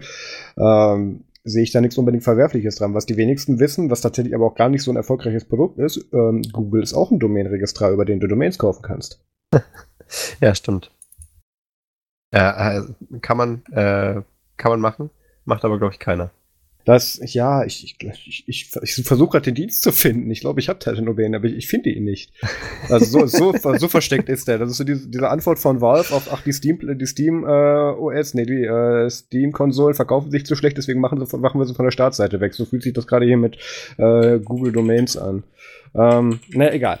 Ähm, ich, ich weiß nicht, ähm, müssen die da noch durch irgendeine äh, Zertifizierungsnummer durch oder können die das schon machen oder haben sie es einfach nur angekündigt? Also, soweit ich das sehe, ist das gerade nur angekündigt. Ähm, der Prozess, Domain-Registrar zu werden, ist sicher jetzt nicht so, dass also selbst Cloudflare das ähm, von einem auf den anderen Tag anschalten kann. Oh, okay. Also ähm, ich habe jetzt auch gerade nochmal hier bei Google Domains geguckt. Ist übrigens, äh, wie man drauf kommen könnte, domains.google.com. Ähm, okay. Ist es so, dass in so ziemlich allen wichtigen Ländern außer Deutschland dieser Service zur Verfügung steht. ähm, ich, mich äh, würde echt interessieren, also äh, die meisten Leute, äh, wie ich das sehe, kaufen ihre Domains ja bei ihrem Webhoster sozusagen. Genau. Ähm, und äh, ich, es gibt ja Länder durchaus außerhalb von Deutschland, äh, wo das Hosting bei Google ähm, betrieben wird. Ja. Ähm, und ich nehme an, das ist dann auch der Fall, äh, wo man, wo man sich seine Domains bei, bei Google holt. aber ich denke mal, in den meisten Ländern ist auch ein Großteil vom Hosting immer noch lokale ISPs ähm, die das mit anbieten äh, oder halt ähm, sowas wie, wie die anderen Großen in dem Bereich. Und Google ist ja nicht unbedingt der größte Hoster, also sowas wie Amazon ist ja schon noch mal eine, eine Schiene größer. Ähm, also ich kann mir vorstellen, dass das, äh, dass, dass einfach die ganze Sparte für Google nicht so groß ist, aber rentiert sich sicher auch. Ne? Ja, also allein für ihre eigenen Service, ja, da haben sie jetzt halt dann, sie haben halt so irgendwo einen Root-Server stehen, der das eben verwaltet. Also ähm, das läuft halt so mit, kostet nicht und bringt Geld. Ähm, ja, aber bei Cloudflare, ähm, ich weiß nicht, wir haben schon die letzten Male, wo sie irgendwelche Sachen plötzlich revolutionieren wollten, gesagt, wir sind uns nicht sicher, ob das so eine gute Idee ist, ob das was besser, ob das irgendwas besser macht, aber ähm, sie haben es bisher zumindest nicht schlechter gemacht. Soweit ich das. Also die, die, die, DNS über HTTPS ist ja erstens kaum gestartet und zweitens, glaube ich, auch gar nicht so schlecht angenommen worden. Nee, also DNS über HTTPS ist, ist ja einfach nur ähm, ein Angebot, das, das kann man tatsächlich sogar, glaube ich, bei Google machen und Cloudflare. Ähm, mhm. Und es ist, es ist äh, als, äh, als, als das, was es ist, eigentlich jetzt erstmal so eine Art Testballon, den man, den man halt äh, nur mit den beiden Services gerade evaluieren kann. Also ich nehme an, das äh, wird jetzt auch in, in mehreren Facetten ähm, starten. Unter anderem kann zum Beispiel Android äh, 9 ähm, nativ äh, DNS over HTTPS. Ähm, das kann man dann in den Einstellungen, ich bin mir nicht sicher, ob man es dann ausschalten äh, muss oder oder wie auch immer äh, das dann das dann geregelt ist oder welchen Provider man da wählt, weil man muss sich da an den Provider binden. Ähm, aber ich glaube, das fließt jetzt so langsam als Technologie in unseren Stack ein und äh, naja. Aber was ist denn, wenn ich, äh, wenn ich von MS-DOS meine Domains aufrufen möchte? Geht das denn noch? Dein Ernst? Ich hatte auch schon Überleitung überlegt, aber gut, dann nehmen wir deine. ähm, ja, äh, es ist so, Microsoft muss sich ja erst an dieses Open Source und, und äh, Linux ist not a cancer gewöhnen und deswegen fangen sie jetzt einfach von hinten an und haben tatsächlich jetzt dann äh, den Source Code von MS-DOS 1.2.5 und 2.0 auf GitHub gestellt. Mein absolutes Lieblings-Windows. Ja, das, das beste Windows, was ich nie benutzt habe. Ähm, man muss sagen, das ist jetzt nicht wirklich jetzt erst was Neues, weil die haben bereits im März 2014 ans Computer History Museum äh, einen Codedump von den ganzen Systemen gespendet irgendwie, einfach so als, als, als Relikt oder als Das gab es damals auch schon als Newsartikel. Ähm, genau. Ich glaube, glaub, wir haben damals News, geredet. Nee, ich, ich, haben wir das? Ist möglich, wir haben über sehr viel geredet. Ähm, und äh, die einzigste News ist jetzt, dass sie es jetzt eigentlich, eigentlich auf GitHub gepackt haben. Und, ähm, Ein bisschen zugänglicher als ein Museum. Genau, haben jetzt hier auch dann so zum Bilden so ein paar, äh, auf, der, auf der, die GitHub-Page ist tatsächlich sehr gut äh, und sehr schön dokumentiert. Ähm, die, ähm, Genau, genau. Erstens hatten sie es, erst hatten sie es irgendwie ohne Lizenz draufgestellt, da war sich dann keiner sicher, was das soll, und jetzt haben sie dann MIT genommen. Ähm, haben aber auch gleich gesagt, ähm, Leute, es ist schön, dass ihr da äh, ähm, Pull-Requests einreicht, aber wir haben nicht vor, da irgendwas dran zu machen. Ja, das stimmt. Äh, aber ich finde es äh, verwirrend, dass sie Contribute mit Ausrufezeichen schreiben und dann sagen, hey, bitte contribute nicht. Also alles, ja, was sie contributen wollen, halt, ist halt ne? die, die Doku um das Projekt rum. Ähm, und nicht den Source Code, was ich, was ich ja verstehen kann, weil das ist ja hier für historische Dokumentation. Es ist ja jetzt nicht so, als sollten sie, als sollte hier jemand hergehen und MS-DOS äh, auf einen funktionsfähigen Zustand umschreiben als Mikrokernel-Architektur oder so. Ähm, aber naja. Äh, man kann jetzt halt auch sich die ganzen äh, Readmes reinziehen in verschiedenen Sprachen mittlerweile. Das ist wohl ja. eines der Sachen, die man contributen konnte. Bin ich, ich, bin auf jeden Fall äh, begeistert, dass man sich jetzt halt auch so historische Sachen endlich mal angucken kann, weil an sich ist das äh, Copyright, soweit ich das weiß, noch nicht ab ausgelaufen auf das Zeug. Ähm, aber sie haben es jetzt wohl einfach aufgegeben. Nee, aber ist safe genug, weil die Grundlage, das, es gibt noch super wenige Komponenten von, von Windows, die tatsächlich irgendwo da einen Code scheren von, von daher, das kann halt weg. Naja, wer weiß. ja, gut, ähm, ich habe jetzt den Windows 10 Code dann nicht mehr ganz im Kopf, aber irgendwo auf der Platte, glaube ich, noch. Ähm, naja. Ähm, ich habe auch geguckt. Ich, ich, ich, würde so lachen, wenn irgendeine Sicherheitslücke jetzt in MS-DOS gefunden wird, die in Windows dann auch noch funktioniert. Ja, du, das würde mich nicht überraschen, wenn das passiert. Weil so similar sind sie dann ja tatsächlich doch, aber das werden wir merken. Aber dann haben sie endlich mal den Vorteil von, von Open Source auf der Hand. Ähm, genau. da kann Leute endlich das mal analysieren und ihre Fehler vor 30 Jahren ausbügeln. Genau. Apropos in 30 Jahren. Ähm, wir sind jetzt einig geworden, dass WLAN-Standards mit der Bezeichnung zu kompliziert sind und keiner mehr durchblickt, mit was kann jetzt eigentlich was. Und was macht man dann? Man macht ein anderes Namensschema. Ja, also äh, demnächst äh, dürft ihr nicht mehr den Mund voll nehmen und wie sagt man? ACN2 äh, irgendwas? Ja, äh, du musst dir erst sagen, äh, acht, also IEEE. Ist, ist, ja, genau. ist ja die, die Vereinigung, die es macht. Das heißt, es gehört eigentlich auch zum Namen des Standards dazu. Und dann 802.11, das ist ja ähm, für, den, für die Raumnummer damals in dem, in dem, äh, in dem, in dem, in der Universität, wo sie dieses, diesen Standard sich erdacht haben. Äh, und dann äh, nochmal die Doppeltbuchstabenkombination hinten dran, äh, beziehungsweise auch Einfachbuchstaben. Genau. Und das wäre beim aktuellsten Standard ja AC, soweit ich das weiß. Ähm, aber es gibt jetzt kein AX mehr, sondern AX, heißt jetzt Wi-Fi 6. Ja, also der aktuelle Standard ist ja Wi-Fi 5. Ähm, hat spannenderweise nichts mit 5G zu tun. Also zumindest nicht in der Definierung. Ähm, und das, das stelle ich mir so wie so vor wie so ein Board-Meeting bei Mozilla. Ähm, da saßen ganz viele Leute im Kreis und haben gedacht, mit dieser AC irgendwas Bezeichnung ähm, weiß jeder, was gemeint ist und das finden wir gut und rollen wir jetzt an alle so aus. Und anscheinend hätten jetzt mir jemand gesagt, dass auch die Hersteller mittlerweile in China da so ein Bullshit draufdrucken und keiner und die Kunden selbst auch gar nicht mehr wissen, was die da machen. Und ähm, diese Standardisierung jetzt dann eben auf Wi-Fi 6 ähm, ist zumindest einfacher zu merken, aber ich finde, dass es nichts daran ändern wird, dass die Leute auch wieder nicht wissen, was da drin ist und wohin die, worin die sich unterscheiden. Ja, aber ich glaube, für User allgemein ist es einfacher zu sagen, äh, hey, der Router ja, kann das mit, aktuelle Wi-Fi mit der höheren so. Nummer ja. ist wohl besser. Also das ist ja bei Versionsnummern, äh, das haben die Leute ja schon meistens so verstanden, eine höhere Versionsnummer bedeutet irgendwie bessere Sachen. Äh, deswegen sind die Browser ja mittlerweile auch immer schön dran, die Versionsnummern hochzuschrauben, so 70, genau. 80, 90, yo, yo, Baby, gib mir noch eine höhere Versionsnummer. Der bietet mehr. Ja, also das ist, äh, das ist ja einfach, um den Nutzer zu versichern, dass wirklich Fortschritt herrscht. Ja, aber egal, das, das macht. ist ja auch wieder konträr. Ich durfte letztens wieder jemandem erklären, dass ähm, 2,4 äh, Gigahertz Wi-Fi eine höhere Reichweite hat als 5 Gigahertz Wi-Fi. Ja gut, das ist jetzt aber halt, Wi-Fi nur eine bessere Übertragung. Aber du kannst ja nicht die physikalischen Namen äh, von, von, der, von der Frequenz ändern, um, äh, um das Leuten sozusagen zugänglicher zu machen. Natürlich, aber ähm, 5 Gigahertz Wi-Fi hat sich ja als Produktname quasi etabliert. Ja, das stimmt, das ist ein Problem. Aber was, meine ich? was ich ein bisschen vermisse an diesem, äh, an dieser einfachen Zahl, obwohl ich das natürlich ähm, schon cooler finde, glaube ich, und die meisten Leute damit mehr anfangen können, ist halt so eine Art Information über welche Features da drin stecken. Also irgendwie, ähm, das ist halt eine Nummer, ne? Und ähm, aber ich weiß es halt immer noch nicht, äh, was, was das über den Router sagt. Also ich, ich kann, mhm. äh, ich kann jetzt einen Router kaufen mit Wi-Fi 6, aber ich weiß halt nicht, wie schnell der ist. Der kann jetzt ja nur den neuen Standard. Das heißt ja nicht, dass der halt auch äh, starke Antennen hat ähm, oder bestimmte bestimmte andere Features halt drin hat, die ihn besonders schnell machen. Und ich glaube, dass man jetzt halt einfach super beschissen Router mit Wi-Fi 6 verkaufen wird äh, und den Leuten halt sagt, ja, das kann das neue Wi-Fi, der ist natürlich schneller, äh, obwohl das ja natürlich dann nicht der Realität entspricht. Also ich hätte es schön gefunden, wenn man das noch irgendwie verknüpft mit einer Information über die Leistungsfähigkeit des Routers, die möglichst kundenfreundlich da noch eingebunden wird. Also es macht nichts besser, dass wir da kein Rolling Release System haben, sondern immer noch äh, ein Feature, ein, ein Feature-Umfang an Version, an, an Versionierung festmachen. Ja. Ähm, und ähm, so ausgerollt such mal, äh, also auf Amazon äh, Deutschland irgendwie nach Wi-Fi-Router suchen, ähm, funktioniert zwar ganz gut, aber die meisten Leute verstehen ja unter, unter Wi-Fi. Äh, also Wi-Fi-Router ist ja schon eine sehr spezielle Suche. Die meisten Leute schreiben Modem oder sowas. Ja, oder WLAN. Und, WLAN, danke. Und das äh, warte mal, nee, halt wir machen den Idiotentest. So, Amazon WLAN. Ja, was kriegst krieg du natürlich, ja, erst natürlich das gesponserte Lineup von AVM. Genau, aber ähm, du kriegst Router, ne? Dann den TP. Und auf Wi-Fi, glaube ich, solltest du auch Router kriegen. Aber ich meine, für die meisten Leute wird verwirrend sein, wenn sie sagen, hey, hier, mein WLAN-Router hat Wi-Fi. Hä? ich krieg auch einen Fernseher angeboten. Das, äh, Der auch WLAN. Sicher toll. Mhm. Der hat WLAN? Der, macht, Der hat macht WLAN. WLAN. Er hat WLAN. So, er Und kann Drucker. WLAN. Okay. Mit WLAN und NFC.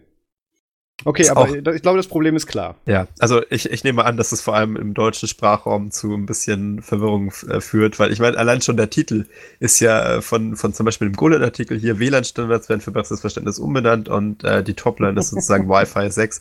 Also es ist halt äh, für viele Leute in Deutschland wahrscheinlich jetzt ein bisschen kompliziert, aber ich nehme an, wir müssen uns jetzt wohl mal anpassen hier und auf also einmal anfangen, Wi-Fi zu sagen. Die News daran ist, dass ähm, die Namen von der Funktionalität, die man eh mhm. nicht versteht, einfach jetzt einfacher zu merken ist. Ja. also ansonsten hat sich nichts geändert. Aber äh, äh, das ist auf jeden Fall mal beruhigend. Apropos äh, äh, Sachen, die sich nicht so schnell ändern. Ja, ähm, Debian. Es gibt, es gibt ein, äh, ein Projekt äh, innerhalb äh, der, ähm, der Fedora-Distribution. Ach, das daran arbeitet, ähm, den Bootvorgang äh, so zu gestalten, dass äh, nicht andauernd die Bildschirmauflösung geändert wird. Also wenn euch das aufgefallen ist, ähm, immer wenn man äh, irgendeine Linux-Distribution startet äh, und der Rechner nicht gerade so schnell ist, dass das mit dem Frame-Buffer gar nicht hinterherkommt, was eigentlich, glaube ich, heute noch kein Rechner ist, dann hast du mindestens einmal so ein Flackern drin. Und ja. das liegt daran, dass ähm, dass äh, zwischen dem äh, zwischen dem äh, Post-BIOS-Screen und ähm, dem äh, und dem Bootloader, also Grub, äh, und dann noch den ganzen Steps dazwischen halt äh, unterschiedliche Display ähm, verwendet werden. Also die werden sozusagen nicht übergeben, sondern äh, jedes setzt sich halt nochmal selber an den Displaytreiber ran und schaltet äh, die eigene, äh, die eigene äh, selbst äh, ausgesuchte Auflösung auf. Deswegen sehen auch andauernd die Schriften irgendwie falsch aus oder zu groß, zu klein ähm, beim Boot-Logo und das ist halt ein, ein sehr äh, nicht, nicht durchoptimiertes Verfahren. Also man sieht halt äh, schon da so ein bisschen die, ähm, den Prozess, wie er passiert. Und die äh, Lösung lautet EFI-Boot oder? Nee, also das ist bei EFI-Boot dasselbe. Ähm, das äh, ist nur bei EFI-Boot sozusagen lösbar, äh, weil die Idee ist jetzt bei ähm, Fedora, äh, dass ähm, die, äh, also Fedora 29 soll sogar schon unterstützen, dass man die, ähm, dass, dass der, dass der Frame-Buffer äh, vom Bootloader stückweise durch die höheren äh, Boot, Bootloader-Prozesse, die danach kommen, äh, durchgegeben wird und deswegen kein Umschalten während der Auflösung passiert. Also das ist, das sollte dann sozusagen dazu führen, dass, dass man einmal äh, das Boot-Logo, äh, das, äh, das Logo sieht sozusagen vom, vom Laptop-Hersteller äh, und ansonsten eigentlich gar nichts mehr, äh, bis, äh, bis halt das Betriebssystem geladen ist und kein Flackern dazwischen oder so vom, vom Grub oder von irgendwas anderem. Mhm. Ähm, das Ganze ist sehr, sehr anspruchsvoll, weil du halt an sehr, sehr vielen äh, tiefsitzenden Komponenten was ändern musst. Du musst den Kernel patchen, den Grub patchen, äh, den Grafiktreiber patchen äh, und das Betriebssystem patchen. Äh, das sind halt äh, vier Angriffsstellen und diese Patches sind äh, auch noch nicht im Mainstream-Kernel gelandet, also beziehungsweise halt noch nicht aufgenommen. Ähm, und deswegen wird es halt äh, auch für andere Linux-Systeme wahrscheinlich noch eine halbe Ewigkeit dauern, bis da was kommt. Aber für Dauer 29 soll das sozusagen können. Ähm, und ich finde das sehr spannend, weil ich glaube, das ist äh, eine der Sachen, die vielen Leuten vielleicht so unterbewusst aufgefallen ist, dass das bei Linux anders ist als bei Windows, weil bei Windows hast du ja tatsächlich nur ähm, den Laptop-Bootloader-Screen und dann halt äh, Windows-Bootloader-Logo, äh, weil das äh, mit, der, mit der Firmware ähm, und dem Windows-Kernel wohl ein bisschen besser gehandelt wird. Also die verschiedenen ja. Schritte im Bootloader bekommen das wohl richtig mit. Ähm, und äh, ich finde es äh, interessant. Ähm, die Frage ist halt, äh, ob wir da nicht äh, zu äh, zugunsten eines rein optischen Features ähm, irgendwas kaputt machen, was vielleicht dann im Nachhinein sich als nicht so positiv herausstellt, weil äh, jetzt wird hier halt sozusagen an Grub gearbeitet und an, am, am Grafiktreiber und an verschiedenen Ecken und Enden äh, und wir wissen ja, wie das ist, wenn man da, äh, wenn man da die ganzen Komponenten aufbaut und versucht neue Features einzubauen. Das ist bei Linux dann immer so, dass es mal für Jahre lang wieder nur Probleme gibt. Ähm, und ich hoffe, dass, dass es nicht dazu kommt, aber äh, solange man nicht Fedora 29 benutzt, ist man ja safe davon. Also. Also ich, ich habe da so ein paar Probleme mit. Einerseits, dass denen natürlich völlig frei steht und sowas dann ähm, auf Aufwendungen bzw. Aufwand reinzustecken, ist natürlich vollkommen okay. Ja. Ähm, ich gehe aber auch gerade die Golem-Kommentare durch und das erste, was mir ins Auge fällt, wie, wie wirklich nazihaft die, die, die, ähm, die Kommentare moderiert werden. Also jeder zweite ist verarbeitet mit Baumansicht oder zitieren oder nicht posten. Die Wahl ist eure. Äh, oder so ganz viele konstruktive Sachen. Ähm, ne, und, und der andere ist, dass hier eigentlich so ziemlich jeder ähm, äh, Kommentar, nee, einer nicht, einer hat es ähnlich wie ich sehe, ähm, so sagt es, ja, es gibt auch schon viel eine einfachere Lösung, auf Arch muss man das einfach so machen oder bei mir flackert seit Jahren nichts mehr oder ähm, jetzt wird auch wieder ein Stück Nostalgie weggenommen oder so. Ich habe das Gefühl, für dieses Feature ist der Enduser nicht bereit, um es höflich zu sagen.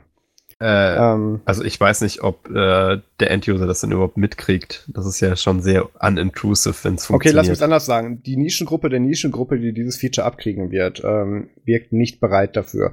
Von daher bin ich gespannt, ob es da gerade bei Fedora ist, der Prozess dann ja auch noch ein bisschen weiter aufgesplittet, wie das dann mit den Ressourcen, die man in bestimmte Projekte reinsteckt, dann aufgeteilt wird. Ähm, denke ich, könnte man beobachten, da wird es wahrscheinlich noch ein paar andere Sachen zu geben. Ansonsten muss ich sagen, bei System Deboot geht das tatsächlich schon ähnlich. Das kenne ich von Solos ja. Ähm, also das ist nichts Unmögliches. Und so wie sich das hier liest, was Red Hat hier mit Fedora machen will, also die Hauptinitiative scheint wohl Red Hat zu sein, ähm, ja. ähm, ist das wieder eine Inhouse-Lösung. Also das Problem ist halt, dass man, äh, dass man, dass man jeden Teil vom Stack dazu bekommen muss, das aufzunehmen. Also es geht ja, ja nicht nur darum, mal das in deine eigene Distribution zu pushen, was ja bei Fedora kein Problem wäre, mhm. ähm, sondern auch, dass sie das halt in Kernel kriegen müssen, was schon mal eine Herausforderung ist. Und dann müssen sie es auch noch bei Mesa verkaufen äh, und bei Grub.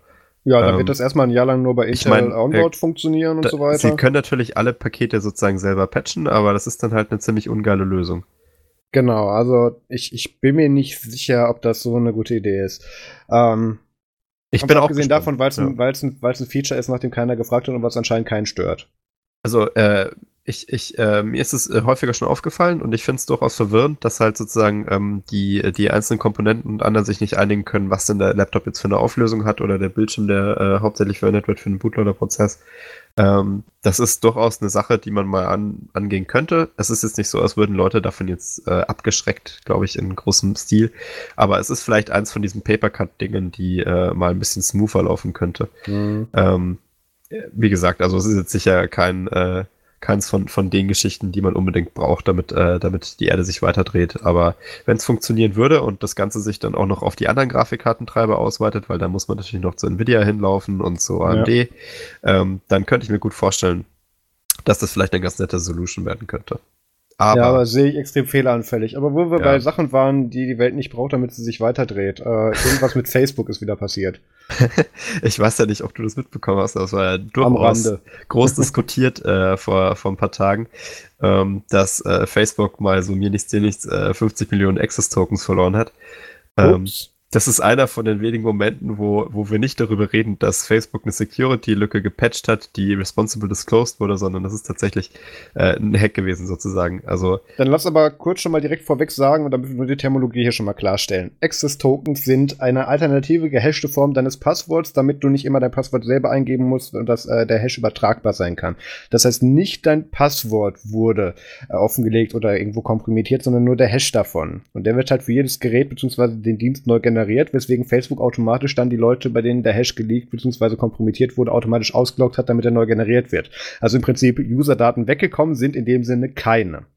Naja, also im Endeffekt ein Access-Token ist ja äh, nicht, nicht zwingend ein Hash von einem Passwort, sondern kann ja, ja einfach ein Random String sein, ähm, den Facebook halt ähm, äh, mit deiner mit deiner Authentifizierung gleichsetzt. Also anstatt dass du sozusagen ähm, ein Cookie dein Username und Passwort speicherst, wirst du halt sozusagen mit deinem Access-Token authentifiziert und das macht's halt äh, pro Gerät ähm, äh, einmalig, ähm, ja. damit man sozusagen auch eine Übersicht hat über die eingeloggten Geräte äh, und diese und die auch dann einzeln deaktivieren kann, indem man halt diese Access Tokens deaktiviert. Und das Interessante ist, dass dieser Hack ähm, dadurch zustande gekommen ist, dass Facebook im Juni 2017 ein Feature gepusht hat für den ähm, Media Player äh, und es gibt in Facebook dieses äh, Schauen aus anderer Perspektive.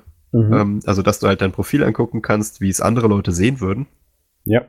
Äh, und äh, in Kombination mit dem Update für den Media Player äh, konnte man dann sozusagen Access Tokens auslesen äh, von anderen Leuten. Ähm, ich, ich verstehe immer noch nicht so ganz, wie das technisch gehen soll, wo diese Verknüpfung liegt. Ja, das ist wie gesagt leider auch äh, das Einzige, was Facebook dazu gesagt hat. Also im ja. Endeffekt, dass man halt ähm, diesen, äh, dass man, dass man über den, äh, über dieses View as Feature ähm, halt sein Passwort verloren hat. Also alle Leute, die dieses ähm, äh, als andere Personen mein Profil betrachten, Ding mal angeklickt haben, äh, sind in der äh, Gruppe der Betroffenen drin. Ähm, und das bedeutet halt, also wenn du äh, dieses, dieses, äh, ich möchte mein Profil als andere Person angucken, Ding ausgewählt hast äh, und den Media Player, ähm, äh, der dort eingeblendet wird, was ja automatisch ist, ähm, äh, ausgeführt hast, dann bist du sozusagen betroffen davon, dass dein Access-Token äh, geleakt wurde. Ja. Und äh, das, äh, das ist sozusagen, was Facebook dazu gesagt hat. Ähm, und äh, was äh, das war dann so okay und alle haben so gedacht, ja geil, Facebook hat mal wieder 50 Millionen ähm, Access-Tokens verloren. Das ist schon eine schwerwiegende Sache, weil mit den Access-Tokens hast du sozusagen ja Zugang äh, zu dem Account, auch wenn es kein Passwort ist, aber du bist sozusagen eingeloggt, wenn du das Access-Token hast. Ähm, und deswegen hat äh, Facebook auch diese äh, Access-Token alle jetzt geschlossen, aber wie gesagt, das äh, Ding lief seit äh, Juni 2017, ja. war es im Endeffekt möglich, das zu exploiten. Ähm, und Facebook hat nicht nur die Access-Tokens von allen gelöscht, die, ähm, die, äh, die dieses äh, äh, die dieses Ding in der Jahreszeit angeklickt haben, äh, sondern insgesamt von 90 Millionen Usern, ähm, die, die sozusagen jetzt sich nochmal einmelden mussten. Da gab es angeblich auch ein Pop-up, äh, wenn du dich eingeloggt hast, das dich da über den Status informiert hat. Ähm, aber was Facebook nicht gesagt hat, und das finde ich, äh, finde ich durchaus ganz interessant, ist äh, der Fakt, dass man mit dem Access Token sich auch äh, für das Single Sign-On-Verfahren äh, ähm, und dieses Login with Facebook-Ding äh, äh, anmelden Ouch. konnte. Genau, weil wie gesagt, es ist ein Access Token. Das bedeutet halt, äh, du konntest diesen Access Token auch bei allen Seiten, äh, wo du Login mit Facebook hast, äh, vorzeigen und bist dann im Endeffekt genauso da reingekommen. Also das ich bin davon ausgegangen, dass der Anwendungs- bzw. Session-basiert generiert wurde und nicht all-in. Doch, doch, also das ist ja, das ist ein sessionbasierter Access-Token, aber du kannst ihn halt äh, auch für eine, für eine Login with Facebook-Session verwenden, weil er halt immer noch gültig ist. Mhm. Ähm, und äh, das ist, das ist tatsächlich ein Ding, äh, da werden, können die Folgen auch nicht abgeschätzt werden. Facebook sagt zwar, ja, wir wissen nicht, äh, ob es eingesetzt wurde, aber das ist ja keine, äh, keine Entschärfung der Lage, weil das bedeutet halt, dass man durchaus davon ausgehen kann, dass äh, wenn du betroffen bist von diesen, von dieser Access-Token-Geschichte, dass die, dass es durchaus möglich ist, dass, ähm, dass Leute in deine Accounts Accounts, die du mit Login mit Facebook verwendest, rangekommen sind. Und das ist, ist das, dann. Äh, ist das jetzt im Zusammenhang, weil die Story habe ich tatsächlich mitbekommen, war das ähm, jetzt die Erkenntnis von diesem Hacker, der gesagt hat und groß in den Medien angekündigt hat, er, er bearbeitet die Timeline von Mark Zuckerberg? Ja, das ist der. War das ja. das in dem Zug? Ja, das ist in Weil der hat Zug. dann, der hat dann anscheinend durch die, äh, das ist nur der Teil, den ich mitbekommen habe, ähm, durch diese ganze Mediaaufmerksamkeit dann irgendwie so viel Schiss bekommen, dass er gesagt hat, nee, er reicht jetzt doch ins Bug Bounty-Programm ein. Ja, also das, äh, das hat er dann nicht gemacht. Ähm, und äh, das ist auch eine der interessanten Geschichten an, äh, also der interessanten Fakten an dieser Geschichte, weil ähm, Facebook hat ja ein Bug-Bounty-Programm und der wäre jetzt sicher ja. nicht arm geworden, wenn er das eingesetzt hätte. Aber ich befürchte, dass er jetzt nicht mehr so viel Geld dafür kriegt. Ich nehme auch an, aber das, das ist sehr interessant. Also ich nehme mal, also ich weiß nicht, was im Bug-Bounty-Programm drin gewesen wäre für so eine Lücke, aber die ist schon sehr gravierend. Also wir reden hier von Das ist potenzieller Vollzugriff mit einer großen Anzahl an infecteden Usern. Also das ist ähm, Vollzugriff und automatisch exploitbar. Das ist eigentlich, das, das ist eigentlich das, wofür du Geld kriegst, also richtig gut Geld. Ja, was ähm, mich nur wundert, ist, dass er nach der ganzen Mediaaufmerksamkeit offensichtlich kein besseres Angebot bekommen hat, weil erstens mal wollte er mit dem Ding ganz offensichtlich nur Aufmerksamkeit. Ja, also ich weiß auch nicht, wie das dann ausgegangen ist. Äh, das hat Facebook ja äh, jetzt nicht disclosed, wie sie mit diesen Personen dann umgegangen sind. Ein ähm, rechtlicher Beistand wird ihm empfohlen haben, den geringsten Widerstand zu wählen, da gehe ich mal von aus. Ja, also hätte ich, also ich hätte, ich hätte auch nicht so medienaufmerksam Sky dann noch den Zuckerberg bearbeitet, das wäre mir ein bisschen zu heiß geworden. Ja, das Ding ist halt, du machst es dann und, und vertickst ihn danach oder du kündigst ihn halt nicht an, aber er ja. hat halt beide Fehler gemacht. Also, sorry, nee. Also wenn, dann hätte ich sie heimlich weiter vertickt, Alter. Das ist eine Lücke, da, da kannst du, das ist, ist das wert, ist Gold. Ja. Das ist einfach Gold. Und vielleicht hat er sie auch davor schon weiter vertickt, wer weiß, vielleicht hat er so viel Geld damit gemacht, dass er sich dachte, oh ja, jetzt ist es auch wurscht. Mhm. Keine Ahnung, also die, die Fakten dazu sind natürlich äh, so noch nicht einschätzbar, aber es ist auf jeden Fall einer der interessantesten äh, Hacks der letzten Jahre. Es ist natürlich jetzt nicht so, ähm, als dass es so langfristig ausnutzbar wäre wie ein Passwort-Leak, ne? Also das heißt, man kann es jetzt nicht in Half Pound reinfüttern und äh, darüber über die nächsten Jahre bessere Passwörter, ähm, Cracking-Maschinen bauen. Aber so ein Access-Token-Hack ist äh, ist eine, ein, ein schöner Hack, weil wir das selten hatten. äh, in den letzten Jahren und weil es eines dieser, äh, dieser Mantras umgeht, die wir immer predigen, weil es war tatsächlich äh, überhaupt nicht der User schuld, ähm, weil er ein zu schwaches Passwort gewählt, äh, gewählt hat, das man leicht äh, wieder enthashen konnte, ähm, sondern äh, weil es war wirklich äh, der, der Access-Token ähm, alleine ähm, schuldig für den, für den Zugriff. Und äh, dieser Access-Token ist eigentlich ein, ein großes Sicherheitsfeature und kein, kein Manko, ja. ähm, dass, da, dass da geleakt wurde. Und äh, ich, ich finde es jetzt spannend, wie man damit als, als Community demnächst umgeht, äh, weil, weil du kannst dem User halt jetzt nicht erzählen, du hättest dich vor diesem Hack schützen können. Denn der Nutzer hat da wirklich gar nichts machen können. Da kannst du auch Zwei-Faktor-Authentifizierung verwenden oder so. Es, das war die eingeloggte Session. Da hat die Authentifizierung vom Nutzer überhaupt nichts mit dazu äh, getan, was da, was da passiert ist. Ja, ja ähm, das, ist, das ist keine User-Error auf jeden Fall. Ja, das aber, ist ähm, absolut ähm, mal nicht User-Error. Und, äh, was ich mich jetzt frage, ist, der Stack, den Facebook für diese Authentifizierung verwendet, ist doch, soweit ich weiß, Open Source, beziehungsweise basiert ja auch schon auf vorhandenen Sachen. Ist der ja. jetzt übertragbar auf andere Systeme? Nee, ich nehme an, das lag ja, das waren äh, drei äh, Lücken plus halt dieser Media Player, ähm, die da zusammengefallen sind und das ist halt wohl Facebooks eigene Implementierung. Also ähm, da, da ist halt der, also einfach. Also es wurde erst anfällig durch Facebooks zusätzliche ja, Eigenentwicklung, genau. also das ist, das ist ein, äh, so eine Art ähm, Chain of Failure, die da passiert ist, die, okay. die so in anderen Systemen wohl nicht exploitbar ist. Ja. Äh, interessant ist das Ganze auch, äh, weil äh, es ja gibt es ja die Datenschutzgrundverordnung in Europa und das bedeutet, dass Facebook durchaus saftig Geld dafür zahlen könnte. Es gibt auch gerade eine Ermittlung zu.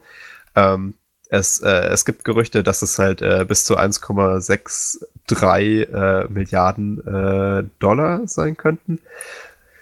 Also bin gespannt, was da noch rauskommt, aber ich nehme an, dass es da auf jeden Fall noch mal was geben äh, wird zu in den nächsten Monaten. Und das wäre schön, weil das wäre sozusagen der erste große, der unter der, äh, unter der neuen Verordnung dann mal Geld zahlen muss. Ja. Ja, nicht sicher, ob, da, ob wir da wirklich Geld für sehen werden, aber äh, Weil ich, sind dann immer die ersten Präzedenzfälle. Naja. Man muss jetzt halt prüfen, ob Facebook sozusagen fahrlässig gehandelt hat und ähm, ein bisschen riecht es ja schon danach, ne? Also, weil das war ja eindeutig äh, eine reine Schuld von Facebook und ob sie jetzt genug Precautions genommen haben gegen, gegen so ein Datenleakage, wird sich dann halt jetzt rausstellen müssen in der intensiven Investigation. Hm. Ähm, aber apropos, Genau, das, Facebook hat ja, ja nochmal Mist gebaut. Hat ja, hat ja noch mehr Mist gebaut. Ne? Ich hatte ja früher auch mal einen Facebook-Account und äh, die eine Sache, wo ich wirklich äh, ins Straucheln gekommen wäre und fast meine Telefonnummer mal angegeben hätte, äh, ist die Zwei-Faktor-Authentifizierung von Facebook. Ähm, weil das hatte ich halt äh, so alle zwei Stunden gewartet mit, hey, möchtest du nicht Zwei-Faktor einrichten? Hier, gib doch deine Telefonnummer ein. Ähm, und ich habe mir damals halt gedacht, ja, also eigentlich mehr Sicherheit möchte ich ja schon und diese Zwei-Faktor-Authentifizierung, sieht ja eigentlich ganz gut aus, ne? Ähm, möchtest du da nicht mal äh, mitmachen? Weil ich meine, das ist ja jetzt hier nur zur Sicherheit und nicht für die Werbezwecke. Ähm, und es stellt sich heraus, ach nein, wer hätte das gedacht? Wenn man Facebook äh, für Zwei-Faktor-Authentifizierung seine Telefonnummer gibt, dann werden die natürlich auch für Werbezwecke weiterverwendet. Ja. Ähm, Finde ich kacke, weil im Endeffekt schreckt man Leute damit äh, davor ab, die Zwei-Faktor-Authentifizierung, auch wenn es jetzt nur per SMS ist, zu verwenden. Manche äh, große Internetfirmen bieten ja zurzeit auch keine Alternative an zur SMS-basierten Zwei-Faktor-Authentifizierung, was ich ein bisschen schade finde. Ähm, aber an sich möchte man den Leuten ja eigentlich äh, mehr Sicherheit sozusagen beibringen und, und sie dazu bringen, Zwei-Faktor anzuschalten, weil es ja eine sinnvolle Methode ist. Und dann zu sagen, ja, das ist jetzt im Endeffekt unsere Einstiegsfalle, damit wir deine Telefonnummer bekommen, finde ich, ist ein mega assiges Verhalten. Äh, und äh, ja, ne, Facebook halt. Naja, also ich weiß jetzt nicht, ob mich das unbedingt mehr abschreckt, weil ich habe ja mein Telefon aber damals eh angegeben, weil als als äh, ich habe damals ja auch Werbung geschaltet auf Facebook für meine Musik und äh, auch auf anderen Plattformen und da musstest du das eh zur Authentifizierung mit angeben, mhm. zusätzlich zum Lastschrifteinzug natürlich. Also ja, aber sagen wir es mal so, ähm, du hast deine Telefonnummer auch schon für ganz andere Services angegeben und du, da kann man sich eigentlich auch sicher sein, dass die damit weg ist. Also das ist jetzt nur halt eine weitere Sache, die so anscheinend nicht in der, ähm, in der AGB drin stand. Ja, also ich, ich finde es halt ähm, einfach, äh, einfach falsch, sozusagen Sicherheitsfeatures äh, mit, mit Werbung zu verbinden. Ähm, weil äh, das naja, ist. Naja, ist das beste Lockmittel. Ja, das ist ja das Problem. Also du, äh, das heißt, dass, äh, dass irgendwann Leute halt, ähm, wenn es jetzt halt noch, äh, noch häufiger passiert, äh, auch anfangen zu sagen, äh, nee, das ist sicher kein Sicherheitsfeature, die versuchen mir wieder irgendwas zu verkaufen und dann einfach auf Weiterklicken und nein. Ähm, und dann werden halt alle wieder unsicherer. Äh, und das kommt halt nur, weil solche, solche Firmen wie Facebook halt sagen, ja, ähm, wie, wie kriegen wir die Leute denn jetzt dazu, ihre privaten Daten auszugeben? Dann verarschen wir sie einfach hier mit so einer Zwei-Faktor-Authentifizierung, dann kriegen wir schon noch die Telefonnummer mit. Ähm, ist einfach ein bisschen rücksichtsloses Verhalten äh, und, und definitiv nicht die feine englische. Mhm. Aber, naja, Facebook halt, ne? Apropos Bashing. Ja, man, man, merkt, dass du das Thema anmoderieren darfst, weil es geht nicht um Firefox oder Mozilla. Ja, ich dachte, wir, wir müssen ja auch mal ein bisschen Wandel hier reinbringen. Jetzt haben wir die letzten Wochen ja häufiger mal über Mozilla äh, geredet und Firefox. Ähm, da können wir jetzt mal auch äh, können wir jetzt mal auch auf Chrome äh, äh, mal äh, was loswerden. Es ist ja viel passiert. Es gab ja die, die 10 Jahre Chrome äh, Anniversary Edition ähm, News äh, die letzten Woche. Da ging es ja sehr, sehr genau, rund. Über die haben wir auch gesprochen. Da haben wir auch schon drüber geredet. Das ist ja ein ziemlich schiefgelaufener Geburtstag gewesen, muss man sagen. ähm, weil, also, als, als Chrome da 10 Jahre alt wurde, kam mir erst die Geschichte äh, von letzter Woche. Worum ging es da nochmal? Äh, da ging es um die URL und den Autologin. Genau, ja. Also, dass man halt äh, die URL sozusagen äh, verkürzt im User-Interface, wo sie dann auch teilweise zurückgerudert sind. Ähm, und dann kam in, in der letzten Woche halt äh, Schlag auf Schlag die Geschichte, dass, wenn man sich im, im, äh, im Web äh, sozusagen in seinen Google-Account einloggt, dass man automatisch auch äh, im Chrome-Browser in seinen Google-Account eingeloggt wird. Ähm, und das ist ja eine Sache, ähm, die äh, durchaus, äh, durchaus lang, langwierige Folgen hat, weil solange man den Chrome-Browser verwendet, äh, ohne eingeloggt zu sein, äh, wird zum Beispiel auch deine Lesezeichenliste und deine ähm, ganzen Browser-Einstellungen und deine Cookies und der ganze Kram äh, nicht mit irgendwas synchronisiert und deine Passwörter vor allem auch nicht, ähm, sondern bleiben halt lokal auf dem Rechner. Das war auch eines der großen Versprechen. Das stand auch eins zu eins so in der, in der AGB, äh, beziehungsweise in der Datenschutzerklärung zum Chrome-Browser drin. Ähm, und das hat sich jetzt sozusagen geändert, weil sobald du dich einmal irgendwo im Web äh, in deinen Google-Account einwählst, äh, wirst du automatisch im Browser auch innen eingewählt. Ähm, Google hat dann behauptet, dass sozusagen die Synchronisierung zwar noch nicht an ist, aber äh, die kannst du sozusagen ähm, auch einfach nur das ist äh, der erste Button, glaube ich, wenn man, äh, wenn man auf das, äh, auf das Menü rechts oben klickt, ähm, um die Synchronisierung nochmal anzu, anzustoßen. Also äh, durchaus eine sehr, sehr shadige Ausrede.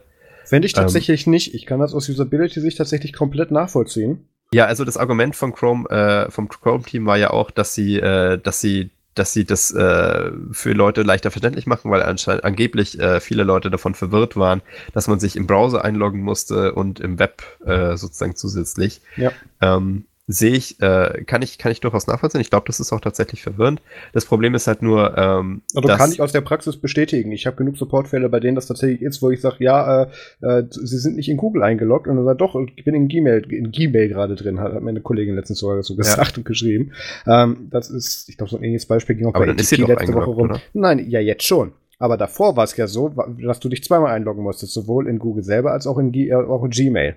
Und deswegen wirst du jetzt, sobald du eben in ein Google-Produkt dich einloggst, automatisch der Browser auch noch mit verknüpft. Gut, also das also ist ich halt, sehe das tatsächlich eher als Feature, weil wenn du nicht Google-Produkt nutzen möchtest, dann nutzt du halt einen anderen Browser. Also ja, ich, ich meine, es gab halt auch äh, einige Leute, die ähm, zwar den Chrome-Browser benutzt haben, aber äh, durchaus jetzt nicht unbedingt alle Google-Services oder Google generell. Ähm, weil der Chrome-Browser ja sozusagen äh, ein sehr beliebter Browser war, den man auch so getrennt äh, von, von, der, von der ganzen Google-Integration verwenden konnte, auch sehr, sehr gut. Ähm, und das fällt jetzt sozusagen stückchenweise ab. Ähm, ja, es gab halt Google-Produkt. Ich, ich, kann, ich kann durchaus nachvollziehen, dass die das natürlich mit allen ihren Services verknüpfen. Warum sollten sie es anders anbieten? Naja, also äh, wie gesagt, es war halt sozusagen äh, davor zugesichert, dass der Browser ähm, im, im lokalen Modus, im nicht eingesignten Modus ähm, agiert wie ein normaler Webbrowser ohne Synchronisation. Und das ist ein Versprechen, das damit sozusagen gebrochen wurde. Also ich, ich weiß nicht, ich weiß jetzt nicht, wo, wo hast du dieses Versprechen her? Warum, wo, wo das soll, ist in der Datenschutzerklärung zu äh, Ja, die kann man anpassen. Das ist nur, weil du in der Datenschutz Die wurde aber erst äh, after the fact sozusagen angepasst. Ja, gut, wie immer, aber ähm, ich, ich Was ja nicht legal ist. Ja, deswegen haben sie es dann angepasst. Das ist ein anderes Thema, da kann man sich sicher für dran kriegen. Aber ich, ich wüsste, ich, ich glaube, du kannst jetzt nicht groß enttäuscht sein, weil, weil böses Google dir mal was versprochen hat und, und das dann geändert hat. Also naja, sollte man also, eigentlich gar nichts glauben. Als, als Consumer sollte man davon schon enttäuscht sein, weil es ist ja durchaus äh, eine Art, ähm, eine Art äh, Unbeständigkeit äh, in, in dem, was du, was du gerne vom Produkt äh, erwartest. Ähm, und ich kann Leute nachvollziehen, die äh, Chrome danach nicht mehr nutzen sollten, aber äh, nutzen wollten, aber an sich, mein Gott, ne, es ist halt, wie du schon sagst, ein, ein Google-Produkt äh, und deswegen macht Google damit halt auch gerne einfach mal das, was, was sie, was sie mit allen anderen Produkten auch machen. Also, ich meine, wenn man ein Produkt von einer Firma verwendet, dann ist man eh schon im Ökosystem drin. Ähm, und da, da kommt man auch nicht mal so leicht raus und, und Chrome ist jetzt halt das Letzte, was sie sozusagen richtig ins Boot noch mit reingeholt haben, auch mit dieser Methode. Also ich, ich kann es nur wiederholen. Ich finde, dass sie damit eben in ihrem Ökosystem und die, die Integration von ihren Services einfach nur nochmal den, den, die Nutzungserfahrung verbessert haben dadurch. Und ähm, ich, ich weiß jetzt nicht, ob der normale User über sowas enttäuscht sein sollte. Eigentlich eher im Gegenteil, weil ihm wird leichter gemacht. Und ja. ähm, du musst auch, du musst auch da, dazu sagen, wir sind natürlich in einer ganz anderen Denke drin, oder ich bin da mittlerweile auch schon von abgewandelt. Ähm, eingeloggt in ein Ökosystem wird ja automatisch jetzt hier mit was Negativem verbunden. Also, es wird ja viel zu sehr unterschätzt, dass es Leute wollen. Ähm, was man auch nicht vergessen darf, die Leute, ähm, die da automatisch eingeloggt werden, haben davor aktiv auf Nein geklickt, ne? weil du wirst das erste Mal, wenn du Chrome startest, ja gefragt, hey, möchtest du dich beim Google-Account einloggen?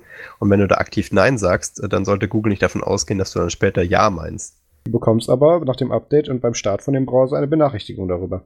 Ja, ich meine, also das ist ja auch eine Sache, wo Google dann zurückgerudert ist ähm, mit dieser ganzen Mechanik, äh, weil das ja sozusagen den, den User äh, Zustimmungsflow äh, kaputt macht. Äh, da du ja einmal sozusagen Nein sagst zum Login und dann später automatisch reingeloggt wirst. Äh, jetzt gibt es angeblich einen Schalter dafür. Also, ja, dann in der Version. Ich finde es aber interessant, dass das Chromium-Projekt das direkt so übernommen hat. Hat das Chromium-Projekt das direkt so übernommen? Ja. Also auch wenn du, äh, wenn du im Chromium-Browser das machst, äh, wirst du auch in einem Browser, äh, kann man im Chromium-Browser sich überhaupt einloggen? Natürlich. Und. Gut zu wissen. Ja, da muss man jetzt wissen, was auf was basiert, aber das ist jetzt nicht verwunderlich. Aber egal. Ähm, genau, dann haben wir noch was, wo wir bei vertrauenswürdigen Diensten waren. apropos, apropos Vertrauen. Ähm, es gibt, äh, es gibt eine, eine Studie, äh, von, äh, die, die wir jetzt einfach hier mal äh, von Motherboard verlinken, äh, über äh, das Vertrauen in die Medien in Großbritannien. Ähm, und äh, dort ist tatsächlich so, dass die Wikipedia ähm, als vertrauenswürdiges Medium höher gerankt wird ähm, als äh, die meisten anderen Medien. Ich glaube, ähm, bei über äh, 65 Prozent.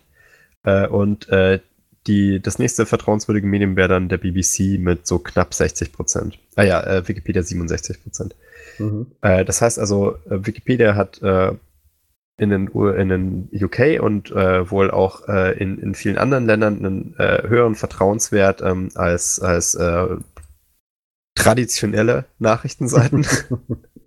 ähm, und mich hat das schon fasziniert. Also, das, ähm, ich, ich meine, ich mag die Wikipedia, äh, ich, ich finde die auch echt gut, äh, aber wir haben ja auch in der Schule mit beigebracht bekommen, ja, also Wikipedia, oh, da kannst du nicht drauf vertrauen, äh, das dürft ihr auch nicht verwenden fürs Referat. Das ja, ist ja. hier voll, äh, voll äh, die nicht gute Quelle und so. Ähm, aber ich glaube auch, dass also ich, ich höre auch zum Beispiel nie irgendwelche ähm, äh, Pegida-Demos schreien so Lügenpresse, Wikipedia, geh nach Hause, äh, und, und, auf die Art und Weise, ich meine, die Wikipedia ist ja auch nicht physikalisch vor Ort äh, bei irgendwelchen Aktionen, dass, dass man gegen sie brüllen könnte, aber das ist mir auch schon aufgefallen. Also es gibt wohl auch ein breiten gesellschaftliches Vertrauen in das, was auf der Wikipedia passiert. Und ähm, mich interessiert, äh, vertraust du der Wikipedia auch mehr als Medien? Ähm, Schwierig zu sagen, das kann ich nicht allgemein beantworten, weil einerseits natürlich, ähm, sobald halt einmal verstanden hast, wie Wikipedia funktioniert, muss halt jede Information ähm, bis zur Quellenangabe selber verfolgen und nachvollziehen, weil ja. das kann halt jeder was geschrieben haben. Und dass, dass der Detailgetrag, äh, der Detailgrad, wie das da tatsächlich auch umgesetzt wird von deinen Änderungen, wie die geprüft werden, das ist ja auch nur zu, bis zu einer bestimmten Tiefe. Und solange du einen Link mit der Begründung zu dem Thema, was ungefähr in die Richtung gibt, angibst, kannst du auch in dem Text was völlig anderes schreiben. Ja. Deswegen, das Prinzip von Wikipedia ist ein bisschen schwierig nachvollziehen. Also du hast meistens eine Grundlinie da drin, aber du musst tatsächlich nochmal weitersuchen. Ich würde jetzt aber nicht grundsätzlich Wikipedia misstrauen. Halt einfach, weil das für viele Themen den Aufwand nicht wert wäre. Ja, also ich, äh, ich, ich finde das, ich find Lass es mich andersrum sagen. Ich sehe sie nicht zwingend als, als, als äh, misleading äh, äh, Medium oder andere Sachen an, die, die ähm, gewollt in die Irre führen. Auf gar keinen Fall. Ja, ich meine, man kann ja auch sagen, sozusagen, wenn dir jetzt irgendeine Nachrichtenseite, eine Nachrichtenseite halt irgendwelchen Quatsch erzählt, dann sagst du halt so, äh, Nachrichtenmagazin. Genau, du musst dann für deine Story, nimm, verlinkst halt Breitbart. Du suchst dir halt die, die Meinung aus, die du da begründest. Genau, also da kann man ja auch direkt dann sagen, hey, äh, dieses dumme Nachrichtenmagazin XY, ähm, äh, erzählt, äh, erzählt die Unwahrheit. Aber bei der Wikipedia ist es jetzt nicht so, als wäre da ein Nachrichtenmagazin XY hinter, weil da sind halt äh, die Autoren Hans, Peter, Clara und Dietrich. Mhm. Äh, und äh, die kannst du natürlich alle gerne beschimpfen, aber die sagen dir dann auch nur, ja, dann editier halt den Artikel, wenn es nicht stimmt. Genau, begründe ähm, das dann noch mit deiner Meinung, die du findest, genau. besser passt. Deswegen, ähm, sobald du diesen kollaborativen Gedanken dahinter verstanden hast, der ist halt Flug und Segen zugleich. Ja, also das ist auch, glaube ich, äh, der Fakt, der es ähm, der ist so, der ist so wahnsinnig, äh, also für mich auch so vertrauenswürdig macht, weil du halt weißt ja, ähm, was da steht. Äh, wenn jemand äh, da eine andere Meinung gehabt hätte, und das kann man ja auch durchaus einsehen in den Diskussionsseiten zur Wikipedia und so weiter, dann, dann wäre das da wohl schon äh, weggeändert worden. Äh, und es ist ja auch tatsächlich so, ähm, dass, äh, dass die, dass die, äh, die Quality ähm, äh, Assurance, die da betrieben wird äh, bei, äh, bei Wikipedia, durchaus sehr, sehr feingliedrig ist, auch äh, trotz der, der großen Größe des Projekts mittlerweile. Also ich habe das auch am eigenen Leib erlebt, immer wenn du da Käse baust äh, als, als kleiner, unerfahrener Editor, dann kriegst du relativ schnell auf den Deckel. Ähm, und äh, das auch ähm, durchaus direkt und die wird halt auch gerne Hilfe geleistet zwar, aber du wirst, also sehr viel Käse darfst du dir nicht erlauben, bevor du dann halt ähm, da moderiert wirst.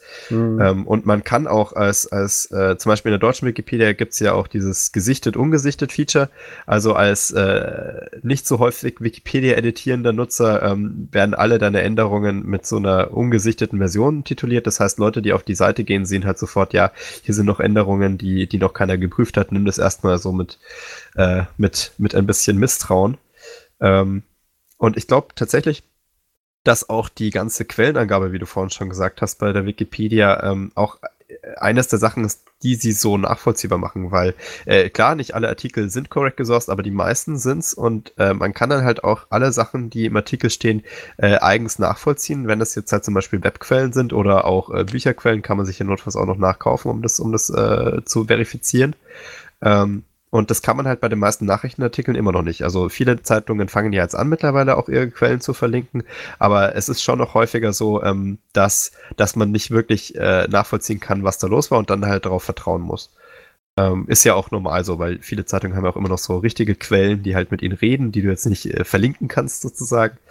Ähm, und das geht ja auch meistens gar nicht, aber das ist halt was, äh, was die Wikipedia halt auch so stark macht, weil, weil du halt alle Dinge in irgendeiner Art und Weise komplett transparent mit nachvollziehen kannst und ähm, das, das ist schon, schon was Mächtiges. Also ich kann, ich kann, ich kann das wirklich unterstützen und ich frage mich nicht, ob das äh, vielleicht eine Möglichkeit wäre, so die ganze die ganze Gesellschaft wieder so ein bisschen aneinander zu binden, weil äh, es gibt ja Leute, die, die lesen Nachrichten aus einem Magazin gar nicht mehr, weil sie denken, das ist alles Fake News, aber die Wikipedia, die steht da schon noch so in der Mitte. Also die wird auch von, von allen politischen Richtungen mit, glaube ich, meistens noch äh, total akzeptiert als Nachrichten- und Informationsquelle.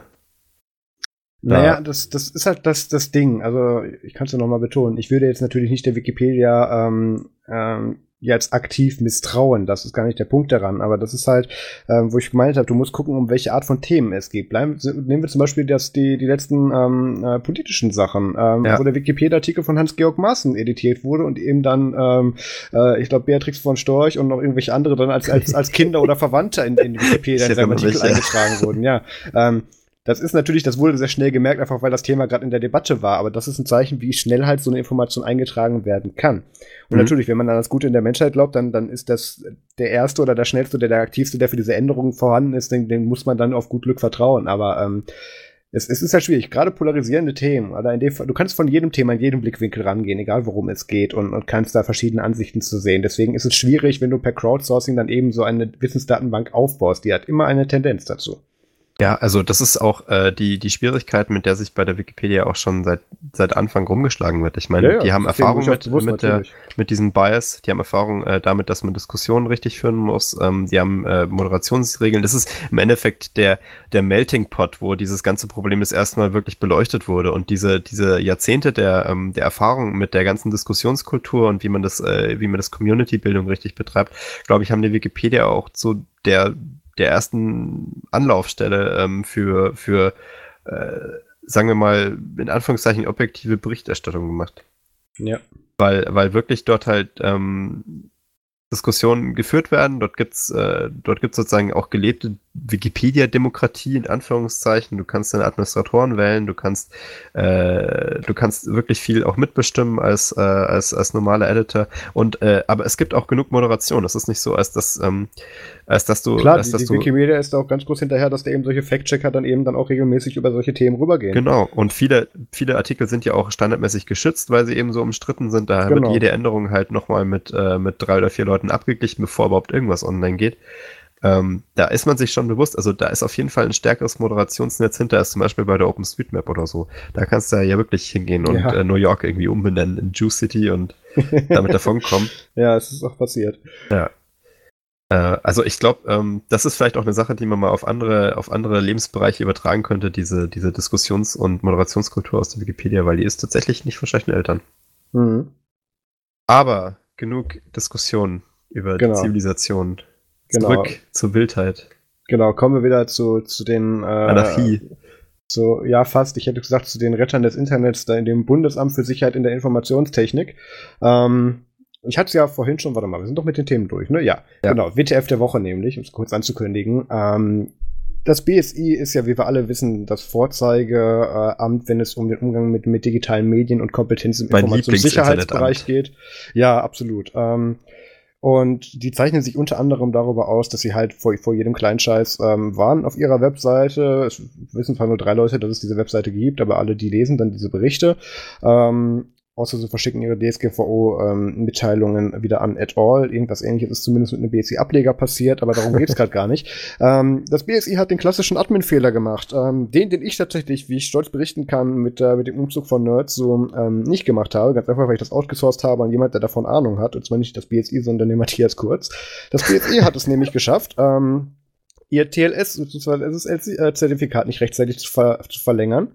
Und ähm, beziehungsweise verlängert hatten sie es schon, aber der Admin hat es vergessen einzuspielen und dann wurde natürlich dann, äh, als es abgelaufen ist, für ein paar Stunden ähm, in Google Chrome und in anderen Browsern geze gezeigt, wenn du auf die BSI-Seite gegangen bist, dies ist keine sichere Website und hast das große rote Warnschild bekommen. Das ist natürlich sehr ironisch und, und schlägt genau in die Kerbe, den wir dem BSI seit Jahren vorwerfen.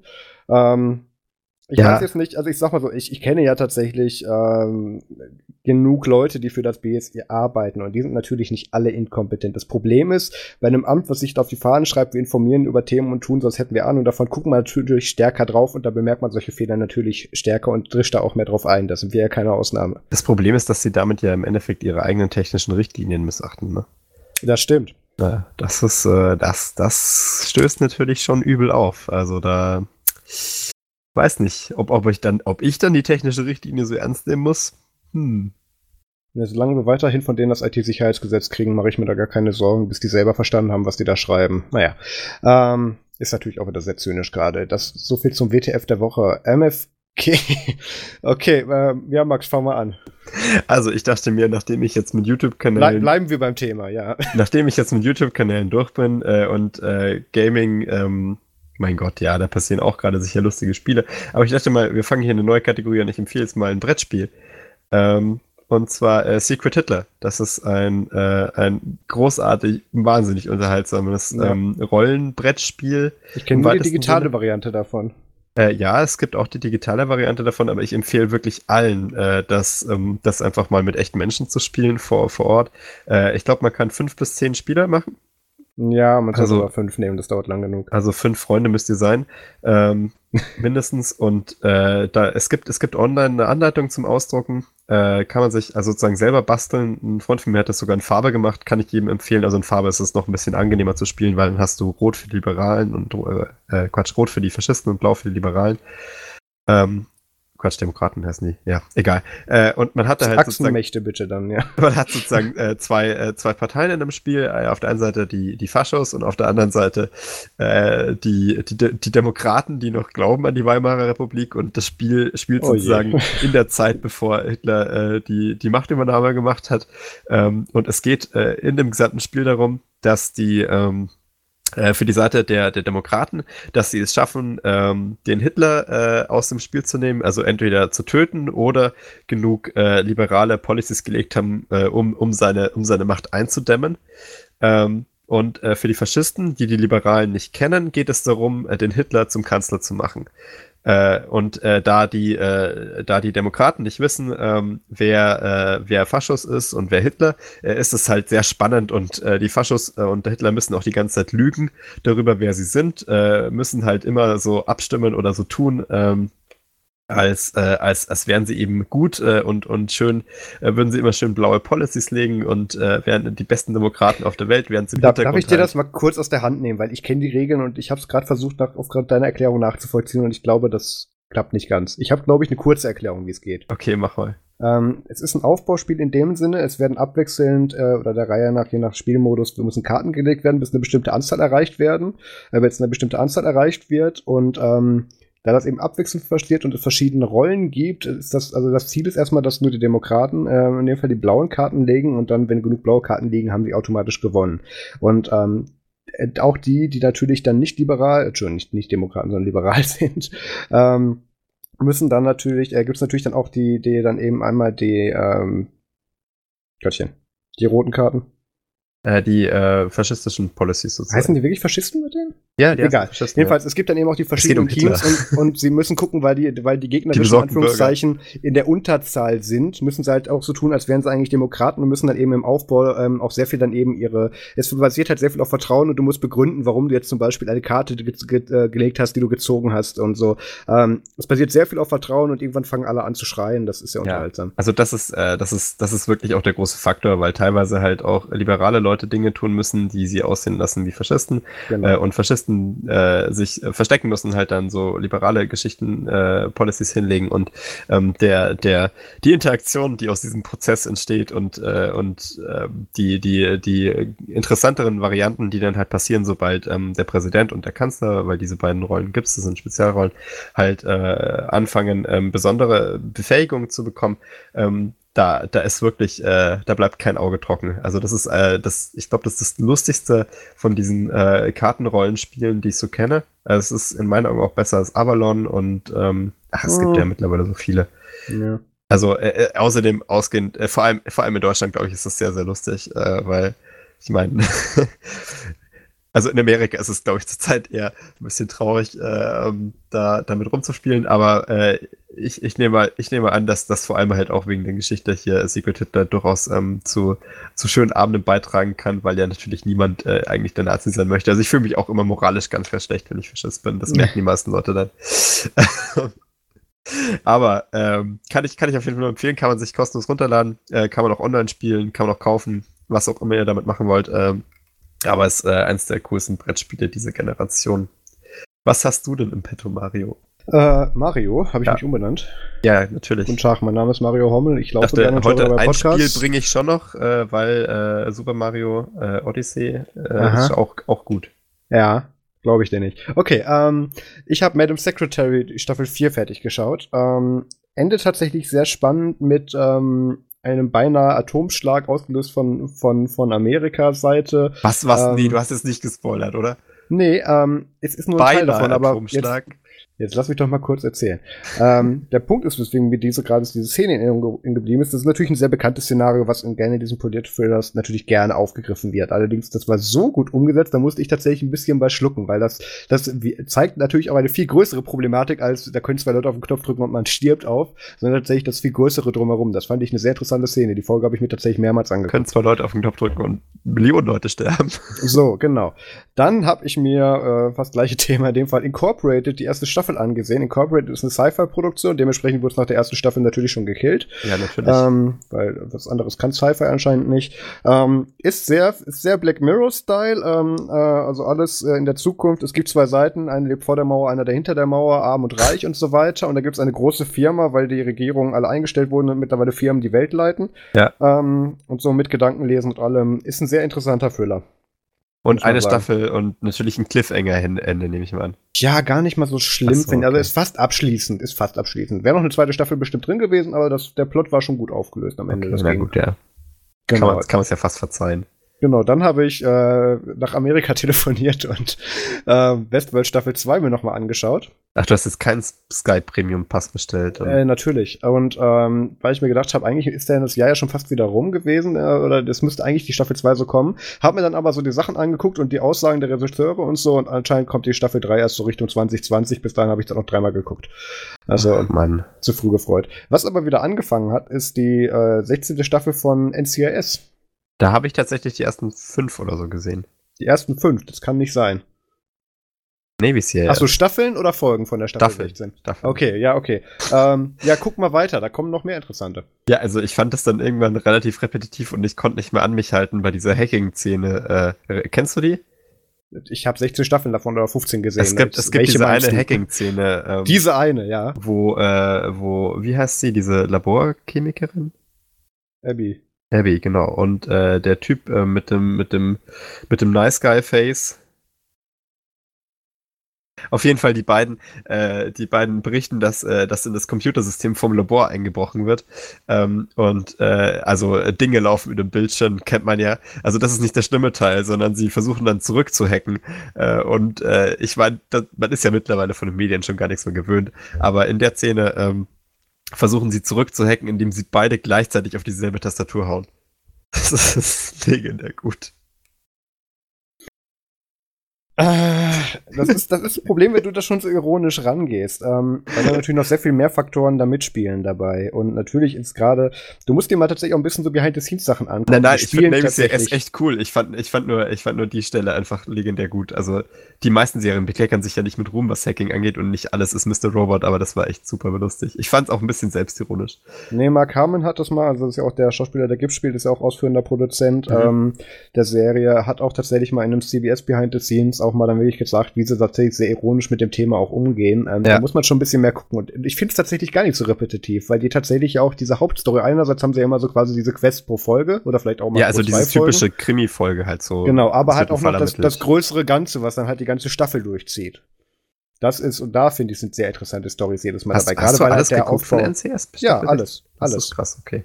Alles. Bis, bis jetzt eben Staffel 16, Folge 2. Äh, Folge 3 müsste, glaube ich, dieses Wochenende, nee, am Dienstag geht die, äh, die erst und dann muss ich wieder telefonieren gehen. Hm? Ähm, ja, also gerade weil eben der Aufbau über diese ganze Staffel natürlich ähm, äh, viel cineastischer gemacht wird. Warum machst du jetzt bei meinem ähm, Oh, das ist der Kickszene gefunden. Okay, naja. Ähm, For your entertainment. Ja, dankeschön. Kannst du jetzt aufhören, in meinen Notizen rumzuschreiben? Natürlich. Danke. ähm, Außerdem ähm, habe ich mir äh, habe ich den Fehler gemacht, weil ich musste dieses, diese Woche viele Server updaten mhm. und ähm, hatte sehr viel Wartezeit verbunden und habe angefangen mit so irgendwelchen Idle Games auf dem Handy. Und ähm, so nennt man das? Idle Games? Ja, Idle Games heißen die. Ja, ja. Achso, die Firma. Ich dachte, Nein. so Stillstand. -Games. Nein, das ist das ist eine Kategorie. Im Leerlaufmodus. Idle ist ja nicht stillstehen, sondern Beschäftigung in dem Fall. Ja, Beschäftigung. Beschäftigung während. beim Stillstand, ja, ja, genau. Also immer so dieses typische Aufbau und Leveln und Leveln und Leveln. Ja. Wer WoW spielt, kennt das. Ähm, und äh, da habe ich jetzt hier wirklich dann so einen ganzen Ordner voll mit diesen Spielen und ich empfehle an dieser Stelle einfach nur mal Merge Plane und Idle Miner. So. Ganz einfach, weil das mich in, äh, ein Großteil der Woche begleitet hat. ich habe noch, kein, äh, hab noch kein Echtgeld darin versenkt, ja. Ja, okay, da immerhin, immerhin hast du dich da noch rausgehalten. Berichte mal weiter. Mich würde interessieren, ob das, äh, ob das häufiger passiert, dass Leute dann so absteigen in diese, in diese Idle Games und nicht, ich glaube schon. nicht mehr rauskommen aus dem Universum und ihre Uhren danach stellen, wann das nächste Gebäude fertig ist. Nee, da gibt's ja Push-Benachrichtigungen für.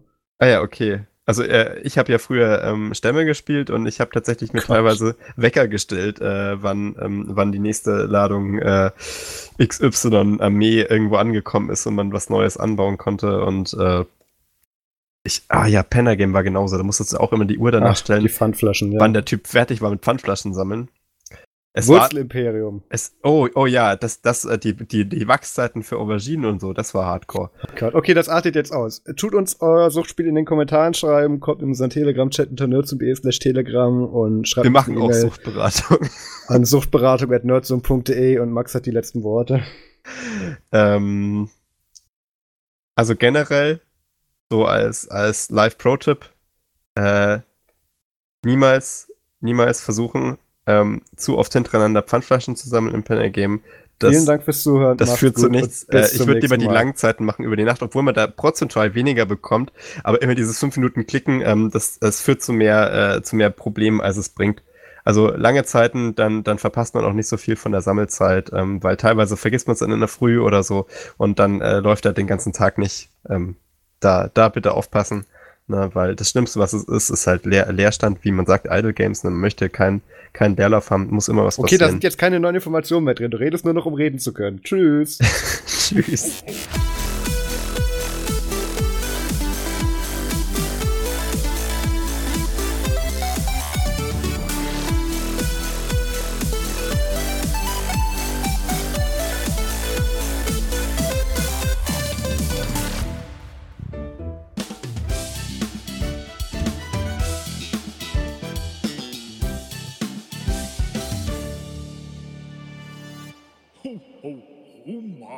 Also ich fand das, ich fand das, äh, ich meine, ich hätte das gerne gewusst, bevor ich, bevor ich angefangen hat, hatte.